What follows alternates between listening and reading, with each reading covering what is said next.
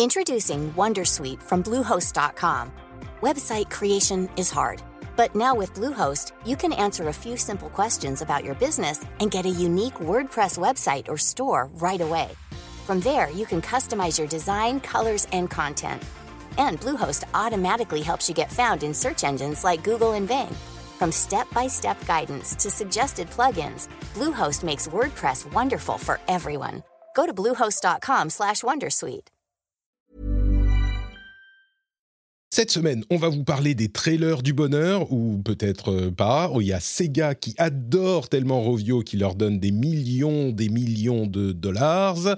Un indie world peut-être un petit peu décevant. Et puis des jeux, des jeux. The Wreck, Dredge, euh, Midnight Scene, Scars Above, The Mage Seeker et plein d'autres choses. C'est tout de suite dans le rendez-vous jeu.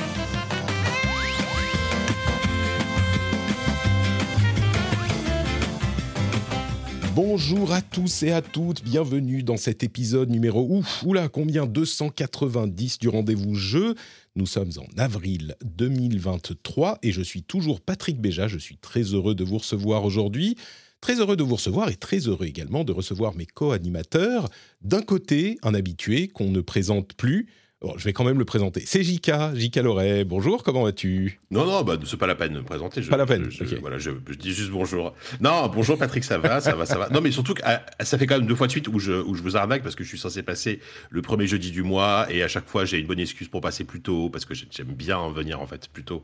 Ça me manque en fait. Euh, un, un, mois total sans, sans, sans, Patrick, c'est pas possible. Je comprends, je comprends. Euh, Écoute. Euh, moi, c'est difficile pour moi aussi, donc euh, évidemment, je suis toujours heureux quand tu, quand tu proposes de venir plus tôt. Si tu veux, euh, moi, je te, je te, je te reçois toutes les semaines sans problème. Il hein. n'y a pas de ah. souci. Bah, peut-être que je, je, je, tente quelque chose. Bon, on, on, verra, on verra. Euh, et on a aussi un autre invité de marque qui fait sa première apparition dans le rendez-vous jeu, qui a l'habitude de parler aux gens normaux de jeux vidéo, je dirais, euh, qu'on n'est pas au, au nerd hein. geekifique comme nous. Salut Jean, Jean Z est avec nous, bienvenue. Salut tout le monde, merci. désolé, hein, je vais devoir utiliser des mots, des mots de tous les jours des mots pour les jeux vidéo, donc je m'en excuse d'avance. Voilà, ça va être, ça va être terrible.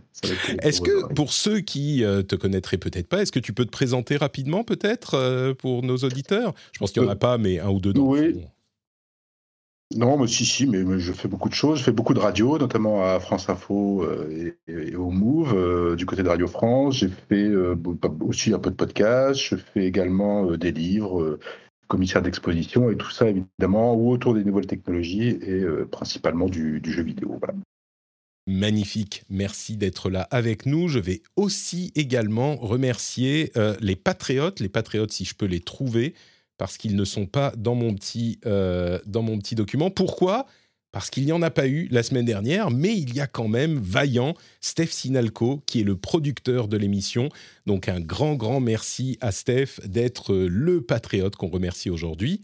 Merci à tous les patriotes qui soutiennent l'émission. Si vous appréciez l'émission, vous savez où vous pouvez aller, patreon.com slash rdvjeux pour euh, bah, contribuer à la production, financièrement à la production de cette émission que j'espère vous apprécier. En même temps, si vous l'appréciez pas, j'imagine que vous n'allez pas aller sur patreon.com slash rdvjeux. Hein. Donc, euh, a priori, je parle euh, pour ce cas-là à un public conquis. Bon, vous savez quoi? Avant de se lancer dans les grosses infos de la semaine, j'ai quand même un, une petite annonce, avertissement, signalement important c'est que Battle 4, dont je vous parle depuis des semaines, c'est cette semaine. Qu'est-ce que c'est que Battle 4 bah, Battle 4, c'est un événement caritatif sur Twitch auquel je participe. Il y a 130, euh, 140 euh, streamers qui participent. Et euh, bah, on va faire ça du vendredi là, maintenant, dans une journée à peine, vendredi à dimanche soir, et on va essayer de lever autant d'argent que possible pour Handicap International et Premier de Cordée. Et donc, moi, à partir de vendredi soir jusqu'à dimanche soir, j'essaierai de streamer autant que je peux. Euh, alors, évidemment, mes enfants sont pas malades depuis des semaines et des semaines. De là que l'année dernière, je vous disais, ils sont malades toutes les deux semaines, c'est infernal. Là, ça fait des semaines. Je vous disais, mais oui, c'est bon, pas de problème. Aujourd'hui, ma fille est malade, elle revient de la crèche. Bon, donc oh, je vais quand même faire de mon mieux, de mon mieux euh, et je vais streamer autant que je peux mon emploi du temps, mon schedule qui est euh, accessible sur Twitter et un petit peu partout et sur twitch.tv slash notepatrick évidemment, et eh ben il sera autant respecté que possible. Mais bon, voilà, ça risque d'être un petit peu perturbé. Euh, autre petit souci, vous savez. Est-ce que tu as, tu as vu, Jika, le, le truc auquel je me suis engagé euh, en marge des donation goals fous? Euh, à fait, De faire des pompes. Voilà, de faire des pompes. Du coup, tu, as, tu, tu, tu vas pouvoir faire des pompes avec ta fille sur le dos. Alors, presque, mais en fait, je, je m'entraîne. Parce que ce que j'ai fait, j'explique à Jean. Euh, tu vois, j'ai des donation goals différents. Genre, il y a un donation goal, c'est euh, je joue à un jeu sélectionné par JK. Truc avec des pixels et tout, c'est Lunark. Euh, encore, je me suis dit, il va me faire jouer, il va me faire jouer à genre euh, Monkey Island. Et pff, Lunark, ça a l'air marrant. Donc, euh, j'ai demandé aussi à, à Trinity de euh, me proposer un jeu auquel jouer si on atteint un certain palier. Évidemment, elle a pris un truc horrible. Elle a choisi Layers of Fear. Et Patrick, qui est Team Pétoche, Oh, mais ça va. ça va? Ok, je sais pas, je le connais pas pas. le pire. il- Franchement, bah, tu verras, Heroes of Fear, c'est pas, le- c'est pas le pire. hein. C'est pas, c'est pas Visage ou, euh, ou- Madison, tu vois. Donc, euh, Bon, elle, donc a été, elle a été gentille. gentille, je pense. Ouais. Elle a été gentille. Enfin, Les- à, à mon, à, à mon niveau de résistance, le tien, il est peut-être beaucoup plus bas, je sais pas, mais. Je suis particulièrement peureux, on peut le dire. Euh, et du coup, il y a un autre, un goal en, en fil rouge. Euh, je vais vous mettre, euh, en fait, sur mon compte Twitter, il y a en, en- tout en haut euh, les détails de ma participation. Et en fil rouge, il y a aussi le fait que pour un don de plus de 50 euros, je suis censé faire le montant du don moins 50 en pompe. C'est à ça que faisait référence JK tout à l'heure. Donc, depuis 10 jours, je m'entraîne, deux semaines, je m'entraîne comme un fou, je fais plein de pompes, machin. Hier, je fais mes pompes, j'étais à des séries de 30, tu vois, c'est pas pour quelqu'un qui est aussi peu en forme que moi, série de 30. Bon, je les faisais euh, mal, mais j'y arrivais. Et là, omoplate, je me suis blessé un truc, euh, genre un tendon, un muscle, quelque chose. Et donc hier, j'avais assez mal. Euh, on verra, je me sens mieux aujourd'hui, donc je me dis que je vais pouvoir peut-être faire des pompes, mais il, fut une époque, tu vois, il y a quelques décennies, que vous connaissez peut-être vous aussi, où je pouvais juste, tu vois, m'entraîner et ça allait. Maintenant, euh, clairement, c'est plus le cas. Donc, il n'empêche, je vais faire du mieux que je peux avec toutes ces, euh, toutes ces, tous ces problèmes qui s'accumulent pour m'empêcher de faire correctement le Battle for. Mais vous savez quoi? On est plus fort. Battle for, on est plus fort. Euh, et on va réussir quand même. Donc, vendredi, à partir de 18h30, on commence et on va faire autant que possible pour lever autant d'argent que possible avec des goals de fou, des trucs super sympas. Il y en a un d'ailleurs où je vais aller faire un live dans la forêt avec les loups. Donc euh, ça, ça sera, ça, ça nécessite pas de, de faire des pompes, donc ça devrait être possible. C'est vrai que j'avais oublié que les loups vivaient littéralement sur, sur ton palier, quoi, au palier, au palier Eh de ta oui. maison. Donc, euh, Alors, c'est- pratique. Jean, on, on- il connaît peut-être pas ma situation euh, géographique. Je vis en Finlande et je vis dans la forêt. Et il y a véritablement des loups qui sont qui ont été vus genre euh, à, à quelques centaines de mètres de chez moi. Et je vis dans la forêt, genre à 2 km de la maison la plus proche. Donc, quand je dis je vais aller faire un live dans la forêt, euh, bon, les loups sont peut-être pas si loin que ça. Ouais, donc, ça. je crois que j'aurai un euh, petit bon. problème de son. A priori, il nous entend pas. Il nous entend pas. Bon, ben, j'explique. Il est en train de, de régler son problème. d'essayer de régler. Vous savez quoi? Tout ça, et le message est bien passé, Battle for vendredi 18h30, et donc euh, on peut se lancer sur l'émission en elle-même, et on va partir tout de suite avec les news importantes à retenir cette semaine, et c'est pas ce générique-là, c'est celui-ci. Avec deux choses importantes, réunies en une seule, c'est ce que j'appelle les trailers du bonheur, ou peut-être pas du bonheur. Euh, bon, alors euh, Jean nous a, nous a quittés pour essayer de régler ses problèmes. Donc, ça fait merder toutes mes, toutes mes scènes de caméra. C'est pas grave, on va continuer euh, en faisant comme si de rien n'était. Et je vais demander à Jika, qu'on voit à peine là sur Twitch, puisque évidemment on est en live sur Twitch, est-ce que tu as regardé le trailer, le dernier trailer de Tears of the Kingdom et le dernier, euh, le, le- comment il s'appelle Euh, State of State of Play, Play.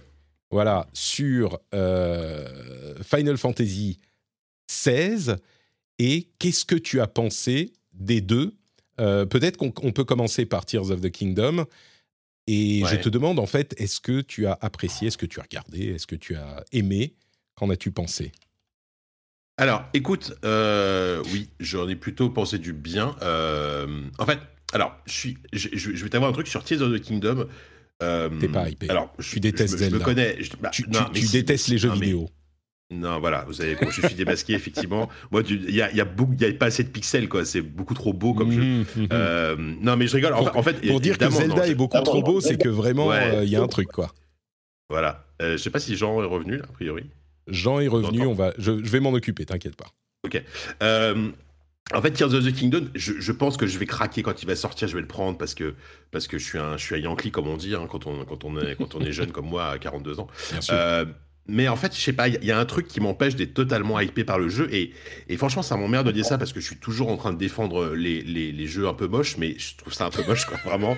Euh, enfin, en fait, Là, c'est trop moche. Euh, artistiquement, euh, c'est, euh, je, je, suis pas inquiet, je sais que ça va être beau, etc. Mais je trouve que là, là je trouve que la, la, la, le gap technique de la, de la Switch, qui est quand même une architecture euh, bah, qui est sortie en 2016, 2017, je sais plus, et qui est basée déjà sur une puce Android, euh, enfin une puce mobile. Bon, bref, voilà, vous connaissez le truc. Ça commence à se voir. Et ça, ça plus le framerate qui va être, à mon avis, à, à 30 FPS max je j'arrive pas à être totalement euh, emballé et, et, tu vois et, je déteste faire mon mec PC Master Race et tout parce qu'en vrai je suis pas comme ça tu vois. Euh, mais du coup voilà. Mais mais bon euh, et, puis et puis l'aspect finalement très orienté beaucoup de liberté sur le craft faire ses armes avec avec une feuille de chou une branche et, et un bâton de dynamite tu vois. Je, je, trouve ça rigolo mais je sais pas si je vais y trouver mon compte. Alors bon voilà. Donc donc, bah, je, suis, je suis raisonnablement épais par ce jeu, on va dire. Et, prudent. et, voilà, et paradoxalement, enfin, alors que, enfin, paradoxalement non, mais je m'attendais pas à ça. J'ai plus envie de jouer à FF16, en fait, j'ai l'impression, qu'à Final Fantasy XVI, qu'à euh, Tears of the Kingdom, parce que euh, tout ce que je vois de Final Fantasy VII me plaît énormément. Euh, là, le State of Play, le dernier, je t'avoue que je ne l'ai pas regardé en entier. J'ai regardé un peu en accéléré parce que je voulais pas, donc déjà, mm. j'ai pas, pas eu le temps de le regarder en entier et je voulais pas non plus me spoiler trop de choses. Euh, juste à chaque fois que je vois des environnements, le jeu a l'air super beau. le système de combat me plaît beaucoup parce que, bah, on l'a déjà dit, c'est hérité un petit peu de Devil May Cry, le, temps réel, etc. moi, je trouve ça super dynamique, je trouve ça très agréable et d'une manière générale, l'ambiance générale du jeu, le, ton vraiment, il y a plein de choses qui me parlent dans ce, dans ce Final Fantasy. Euh, le seul défaut, c'est qu'il sort pas sur PC. Bon, donc je, enfin, j'allume ma PS5. Euh, en tout cas, il sort pas sur PC pour le moment. J'imagine qu'il va arriver sur PC quand même dans, dans les mois. Euh, j'imagine moins d'un an après, j'en sais rien, mais voilà, ce serait étonnant qu'il ne soit pas sur PC. Mm. Ouais. Donc, je, serais pas surpris. Je serais pas surpris d'une exclue de 6 mois sur Final Fantasy XVI. Ouais. Mais bon. Ouais. Complètement. Donc voilà, donc euh, une hype raisonnable parce que ça reste Zelda et que, et que voilà, sur euh, Tears of the Kingdom, et euh, une, une, hype étonnamment haute pour moi côté Final Fantasy. Hmm, bon, je, je, vais laisser Jean nous dire ce qu'il en pense lui avant de, de dire moi-même ce que j'en pense moi.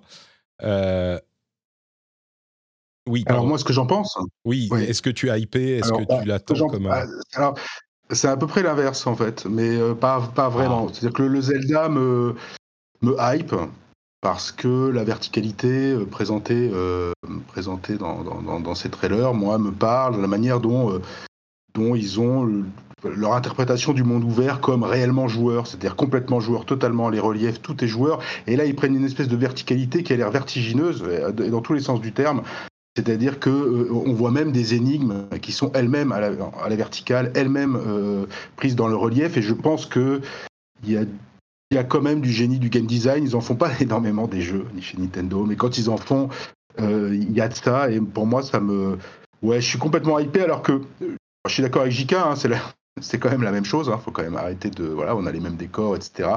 mais cette espèce de montée, de montée au ciel fait qu'on se dit, mais ils vont arriver quand même à renouveler quelque chose dans un même univers, dans un même environnement. Et, et moi, ça m'a. Alors que les premiers trailers m'avaient pas donné confiance, euh, euh, là, j'ai plutôt plus que confiance, j'ai très envie d'y jouer. Et je pense que je vais me reperdre 200 heures dans euh, ce nouveau Zelda. Je n'ai quasiment aucun doute de ce que j'ai vu des énigmes, hein, en plus. Hein, c'est pas seulement lié au fait d'être dans le ciel. Et le nouveau FF, bah, là où moi je suis toujours plus timide avec les FF parce que ils savent faire des bandes annonces. Enfin, je veux dire, voilà, ils savent faire des images. Il n'y a pas de souci là-dessus. Il n'y a aucun doute. Ce sont des images quasiment cinématographiques. Ils savent très bien mener ce, jeu-là. Et du coup, oui, je suis forcément ébloui par la bande-annonce, mais c'est un éblouissement qui demande voilà, un contact un peu plus rugueux avec le jeu, avec les systèmes, avec est-ce qu'on va, est-ce qu'on va s'ennuyer, est-ce que ce sera un, vrai monde ouvert, est-ce que derrière la promesse, bah, il y a vraiment quelque chose qui est tenu. Et Alors c'est pas un monde ouvert, hein, ils l'ont dit, dit clairement. Hein, voilà, Ouais, ils l'ont dit clairement, c'est pas un monde ouvert. Donc, euh, à, ce, alors, si c'est des couloirs à la FF13, ça va très vite m'énerver. je le dis très vite parce que je, voilà, ça m'a donné malheureusement l'urticaire alors que j'adore les FF. Mais ils se sont rattrapés largement depuis, hein, c'est pas ça. Mais euh, voilà, euh, je, je, suis toujours un peu plus méfiant avec les FF, même si je suis ébloui par leur production visuelle. Moi, alors, ce, que, ce, que, ce que je suis curieux de voir juste euh, pour le FF, c'est, j'imagine plutôt un truc à la. Euh, alors, je, on cite à chaque fois le dans la pièce, mais à la, à la, Souls, dans le sens où ce seront des zones interconnectées entre elles avec un, un vrai level design euh, entre, entre, Et si c'est comme ça, moi, ça me va très bien. Je préfère limite ça, un vrai monde ouvert. Mm. Mm. Et juste sur, sur Zelda, je, je, disais pas forcément que ce serait. Ce qui me gênait, que c'était la même chose. Je disais surtout que le, fait que soit. qu'on reprenne la même carte avec la verticalité que, que, que, que, pas, que j'ai pas cité, mais que tu as bien fait de le faire parce que ça, c'est vrai que ça m'a hypé énormément. C'est plus vraiment l'aspect purement technique du moteur qui, je trouve, commence à accuser son âge et mm. euh, bah, voilà quoi. Ça, c'est certain. Hein, euh, moi, je suis un mm. petit peu euh, Team Jean quand même.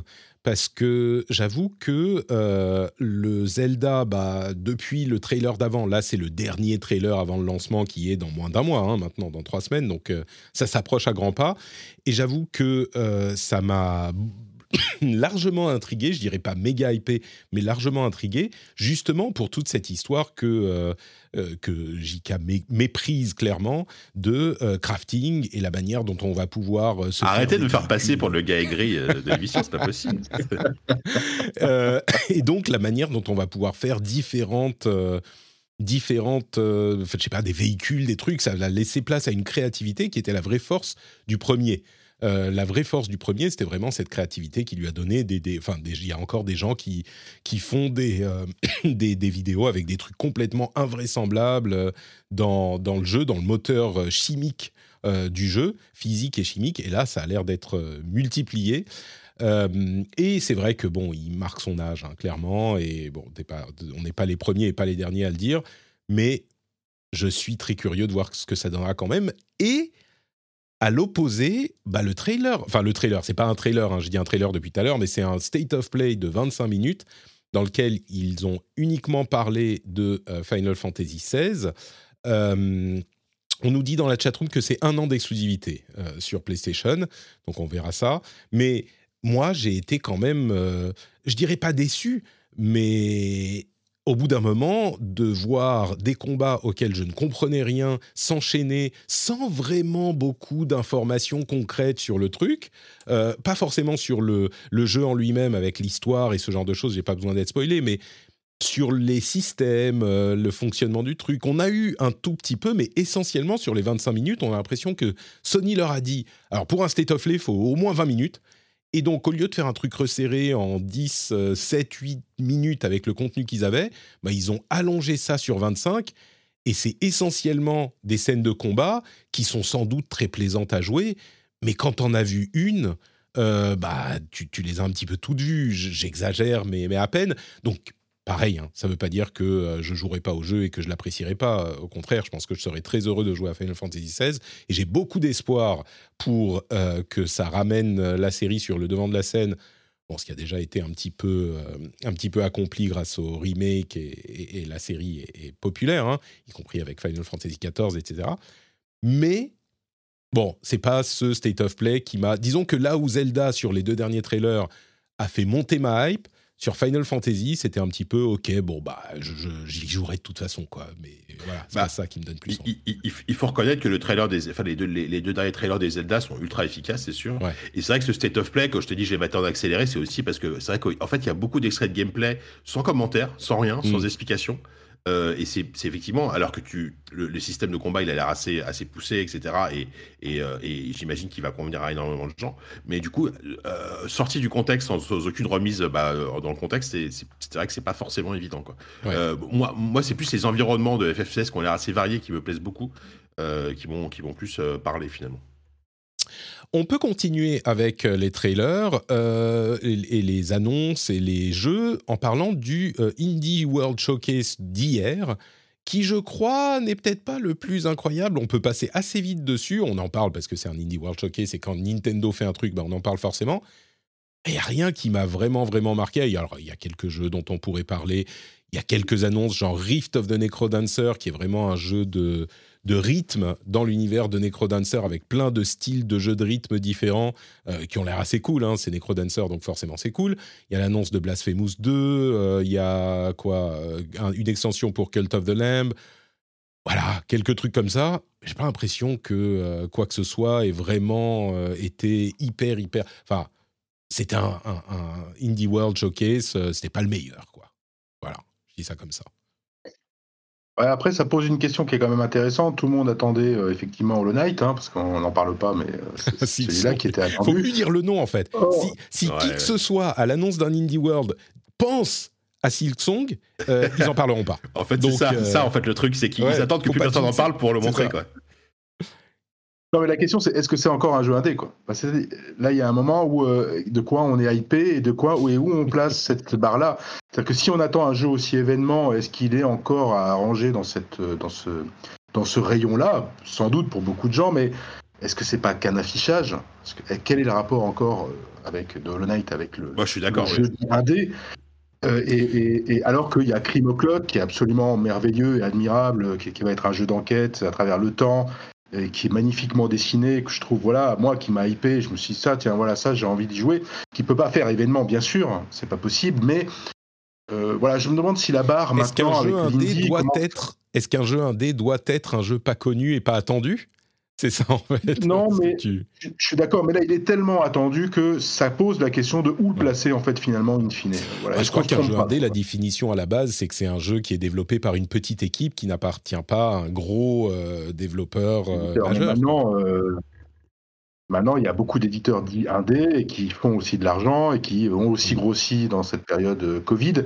Donc là aussi, les frontières sont un peu bizarres. Je pose juste la question, hein, ça fera pas de Hollow Knight un, mauvais ou un bon jeu que vous le classiez dans les AA ou dans euh, les jeux indés. Mais ça me semble être plus proche déjà d'un AA, de commencer à ressembler à un AA, que de ressembler à un jeu il faut, un nombre de développeurs dans l'équipe euh, cœur du jeu euh, maximum pour que ça soit considéré comme un jeu indé. Genre, au-delà de 5, c'est plus un jeu indé, c'est un double A. On va faire une règle, non, mais... ça va être clair. Là où euh, tu as raison, Jean, c'est que éditorialement, je trouve quand même les, les Indie Showcase, depuis un moment, ils sont là aussi pour mettre en avant quand même la plupart du temps des, petits projets dont tu n'as jamais entendu parler. Crime O'Clock, on en a parlé. Euh, il y, a une sorte de RPG là avec des personnages un peu en fil de fer là, qui a l'air un peu, bizarre. oui, Shadow of Loathing, c'est euh, dans l'univers de West of Loathing, c'est ça? Comment ça Ouais, je crois que c'est ça. Ouais. Euh, oui, c'est un truc comme ça. Et je vous rappelle que la dernière fois, quand je rappelle quoi, la dernière fois qu'on a vu Hollow Knight, c'était au showcase Xbox du Summer Game Fest, tu vois, un, un mm. gros truc avec l'annonce du Hollow Knight sera dans le Game Pass Day One. Donc on n'est pas au même niveau. Euh, ok, jeu indé ou pas, peu importe. Effectivement, en termes d'attente et de mm. hype, euh, à Hollow Knight se contentera pas d'être juste dans un indie showcase de 20 minutes euh, entre, entre un mm. jeu développé par, par un mec dans son coin et voilà quoi. C'est vrai, ouais. C'est vrai qu'il y a de ça. Et puis, vous avez raison d'insister là-dessus. Ils ont vraiment présenté des petits jeux et il y avait un autre aspect qui était assez intéressant, c'était le fait que les développeurs ont présenté leurs leur jeux dans leur langue maternelle et ils avaient euh, des sous-titres pour tout le monde. Et c'était vraiment, je pense que c'était complètement intentionnel, c'est pour montrer, voilà, on a plein de développeurs de plein d'endroits de, différents, enfin, pour augmenter cette impression que, bah voilà, on met le, le, le, focalisateur, comment on dit, euh, on met la lumière sur des petits développeurs qui sont partout dans le monde, qui font des jeux à 3 ou 4. Euh, ouais, c'est une intention qui est vraiment claire et qui est très différente de, peut-être que justement ils se sont posé la question que, que Jean se posait qu'est-ce que ça veut dire un Indie World Showcase? Bah Là, au moins, c'est clair. C'est des vrais. Là, sur tous ces jeux-là, tu te poses pas la question. Tu dis, bah oui, ça, c'est un jeu indé. Il n'y a, pas, y a pas à tortiller des, des fesses. Euh, c'est clairement des jeux indés, quoi. Et ils, ont gardé juste les, les, bah, les, deux gros jeux indés pour la fin. Et moi, pour le coup, c'est vrai que c'est bah, ce que j'attends le plus parce que c'est ceux dont je connaissais l'existence. Et donc, Blasphemous 2, on a vu mm. le trailer et euh, ça, c'est toujours aussi classe. Euh, c'est un jeu que le, premier m'avait plu. Et euh, Oxenfree, euh, donc 2, mm. qui était un jeu indé que moi, à l'époque, j'avais énormément aimé, que, qui était vraiment cette mouvance à l'époque des jeux indés narratifs. Il n'y en avait pas tant que ça à l'époque, en fait. et là, une date de sortie, je crois qu'il sort en juillet, j'ai plus la date exacte, mais. avec Netflix derrière. Et Netflix, ouais. Euh, mais c'est très bien, hein, mais c'est là où aussi on voit les, les, les frontières poreuses. Enfin, voilà, ce monde indé est un monde vivant et donc il se, lui aussi se transforme un peu. C'est ce que tu disais. Et, Oxenfree lui aussi représente ça, alors que c'est vraiment un, voilà, c'est, un symbole de l'indé, quoi. Enfin voilà, et qui a mis beaucoup de choses dans la narration, dans la bah, manière de, faire des jeux. Ce qui sous-entend qu'il sera, il sera dans le, il sera dans le l'abonnement Netflix, j'imagine. Tout à fait. Et justement, on, mentionne Netflix, mais on peut euh, du coup mentionner le fait qu'ils ont récupéré euh, l'un des développeurs de Halo, euh, de Halo, de Halo ou de Halo, qui va travailler sur une licence multiplateforme, une nouvelle licence multiplateforme pour Netflix. il y a eu beaucoup de départs hein, dans l'équipe de 343 ces, ces derniers temps. Et, et, du coup, bah Netflix, oui, ils affichent leurs ambitions. Ils avaient racheté Night School, qui est le développeur d'Oxenfree. Et du coup, évidemment, Oxenfree 2 sort sous la, bannière de, de, Netflix. Et Joseph Staten, donc, qui est un co-créateur de Halo et Destiny, est maintenant chez Netflix pour développer une autre licence. Donc oui, ils ont, eux, des ambitions non contenues. Bon, voilà pour euh, les petits trailers et merci pour cette réflexion intéressante sur la nature du jeu indé. Et peut-être que, oui, comme je le disais, euh, Nintendo s'est posé la même question que Jean avec intelligence et a dit bon, bah oui, donc on doit définir ce que c'est que le Indie World Showcase. Et ils ont défini ce que c'était que le Indie World Showcase. C'est pour les vrais indés et les jeux développés par Netflix, les deux. Euh, dernière grosse news que j'estime importante, c'est le rachat de Rovio développeurs de Angry Birds, qui continuent à faire beaucoup d'argent, hein, contrairement à ce qu'on pourrait penser, parce qu'on ne les voit pas trop dans nos cercles à nous. Le rachat donc de Rovio par Sega. Et c'est intéressant, parce que Sega continue à grossir. J'ai l'impression que Sega est le développeur japonais qu'on considère comme euh, un petit peu has-been, ils font plus trop de choses. Alors qu'en fait, bah, ils font plein plein de choses parce qu'il y a plein de choses qui sont en fait qui font partie de Sega ou de Sega Sammy, enfin Sammy surtout des pachinko, des trucs comme ça, mais de Sega et euh, qu'on n'associe pas forcément à eux. Même Yakuza, Ryuga Gotoku, c'est Sega et bon, on le sait, mais ils ont une, identité très forte Yakuza. Mais il y a plein d'autres, euh, il y a plein d'autres studios. Il y a Creative Assembly, il y a euh, Amplitude, il y a Atlus. Enfin, Atlus, c'est énorme. Bref, peu importe. Sega continue à grossir et ils ont acheté Rovio pour euh, se s'immiscer dans le mobile, qui fait beaucoup d'argent aussi. Et au-delà de ça, ce qui m'intéresse particulièrement dans ce rachat, c'est que le, spectre ou les fantasmes de rachat de Sega par un existant, un gros éditeur ou même un gros constructeur, on pensait à Microsoft ou euh, Sony, eh ben à mon avis, il est complètement euh, brisé, cette, cette idée est brisée, parce que euh, on rachète pas un studio à 776 millions de dollars, j'ai oublié de préciser le chiffre, si on est sur le point ou même en discussion ou même dans l'esprit de se faire racheter quoi. Donc euh, Sega rachète euh, Rovio. Bonne nouvelle, on va avoir des bons jeux Sonic sur mobile ou oh, tu crois Déjà, ils en font pas, sur console, donc je sais pas si ça sera possible, moi, tu vois. Moi, je t'avoue que c'est un rachat qui m'a surpris, parce que, enfin, mm. déjà, ça faisait euh, longtemps qu'on n'avait pas entendu parler de ces gars qui rachètent un studio. Ils en ont beaucoup racheté, comme tu as dit à l'époque, euh, euh, bah, Creative Assembly, Amplitude, etc., etc.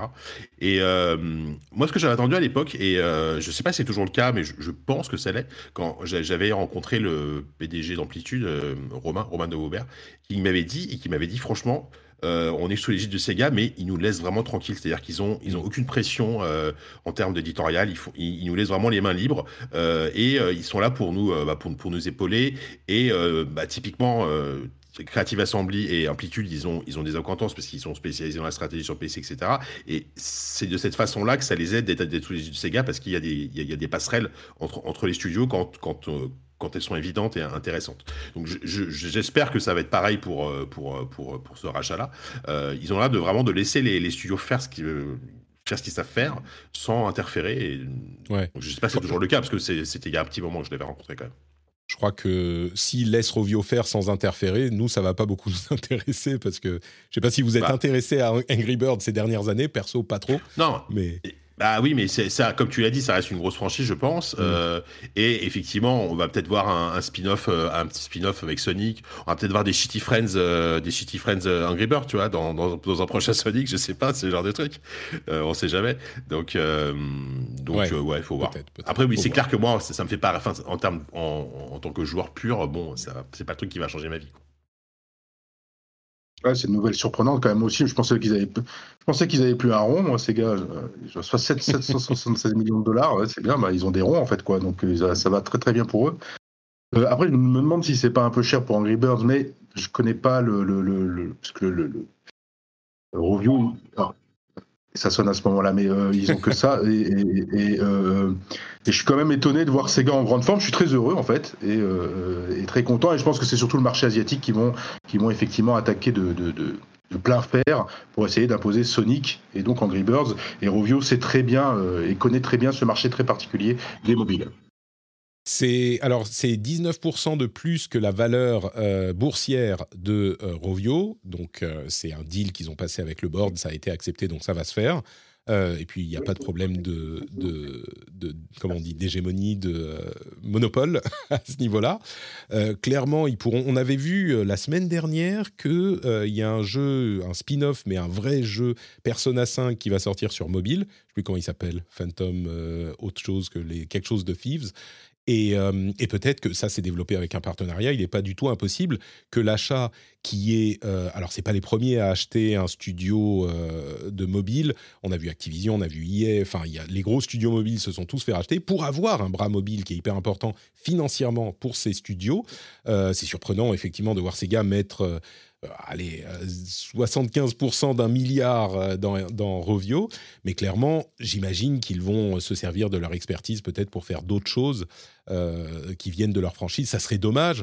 En même temps, quand on voit tous ceux qui sont plantés dans le mobile en essayant de faire des jeux, alors je dis ça de manière un petit peu ironique, mais qui nous intéressent, nous, les joueurs traditionnels, console PC, et ça n'a pas marché, y compris pour des développeurs comme Nintendo. Je ne sais pas s'ils réussiront, mais pourquoi pas, peut-être. En tout cas, ce qui est sûr, c'est qu'à mon sens, ça éloigne le, spectre, ou comme je disais, le fantasme mmh. d'un rachat de gars. Euh, là, à mon avis, c'est terminé. Ce qui, est, marrant, ce qui est marrant, c'est qu'ils ont finalement ils sont déjà présents dans le mobile depuis très longtemps ces gars, mais sauf que c'est plus euh, ils ont sorti quasiment tous leurs euh, hits classiques sur mobile, les Sonic, les Street of Rage, etc. Des jeux rétro, quoi. Voilà, c'est des jeux rétro. Ils ont quelques petits jeux il y avait un Runner Sonic, je crois, un truc comme ça. Effectivement, euh, des, machins comme ça, mais ça, va pas au-delà du portage en fait de, licences existantes. Quoi. Ouais, exactement. Bon, bah écoutez, voilà pour les grosses news qu'il fallait retenir. Je vous propose qu'on passe dans un instant à la section sur les jeux auxquels on joue en ce moment. Mais avant ça, je voudrais vous encourager à soutenir cette émission. Si vous l'appréciez, vous pouvez aller sur patreon.com slash rdvjeux pour euh, attribuer une somme que vous décidez. Euh, ça peut être 1 euro, 2 euros, 3 euros à, à cette émission, à chaque épisode. Et à la fin du mois, vous êtes facturé très simplement. Je mentionne souvent le fait qu'il y a beaucoup de créateurs sur Patreon. Donc, euh, vous créez un compte sur Patreon, ça peut être pour le rendez-vous jeu, mais aussi pour d'autres euh, émissions ou créateurs que vous appréciez. Et du coup, je vous encourage à soutenir euh, au moins, alors on ne peut pas tous soutenir tout le monde, hein, mais vous pouvez peut-être soutenir un ou deux créateurs ou créatrices que vous appréciez. Et Patreon, aujourd'hui, est vraiment le service qui regroupe tout ça pour suite à différentes choses qui se sont passées chez les autres. Mais aujourd'hui, c'est vraiment le service qui regroupe tout ça. Et je pense que la plupart des créateurs sont chez Patreon. Donc c'est vraiment un moyen euh, simple et efficace de soutenir les gens qui font du travail que vous aimez. Comme par exemple, au hasard, mais pas que, le rendez-vous jeu, patreon.com slash rdvjeux. Merci à vous tous et à vous toutes de soutenir notre travail.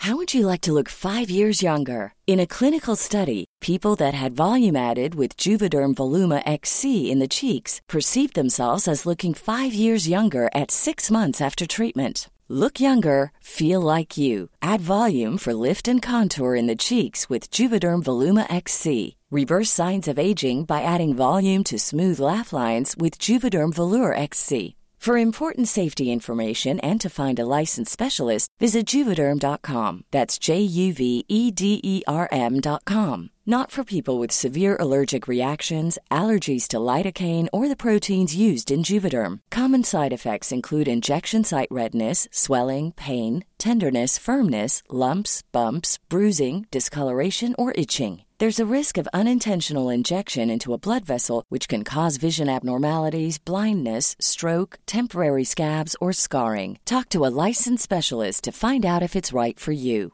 Ryan Reynolds here from Mint Mobile. With the price of just about everything going up during inflation, we thought we'd bring our prices down. So to help us, we brought in a reverse auctioneer, which is apparently a thing. Mint Mobile unlimited premium wireless. Ready to get 30, 30, bit to get 30, bit to get 20, 20, 20, bit to get 20, 20, bit to get 15, 15, 15, 15 just 15 bucks a month. So, Give it a try at mintmobile.com/switch. slash $45 upfront for three months plus taxes and fees. Promo rate for new customers for limited time. Unlimited more than 40 gigabytes per month. Slows. Full terms at mintmobile.com. Et on passe au jeu auquel on joue en ce moment.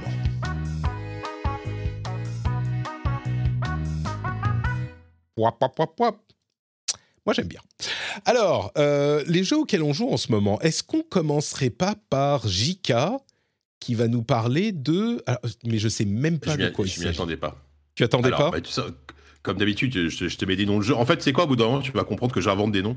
Et euh, j'invente des, et j'invente des pitchs. Et j'invente des pitchs de jeux. Et du coup, tu, tu te rends compte Je que trouve je te- les trailers sur, depuis- sur YouTube quand même, donc euh, je me Oh, ouais, bah, les exister. fais, je les, je les prépare vite fait avant l'émission. Vraiment, je suis, ça va très loin. La, la blague va très très loin, quoi.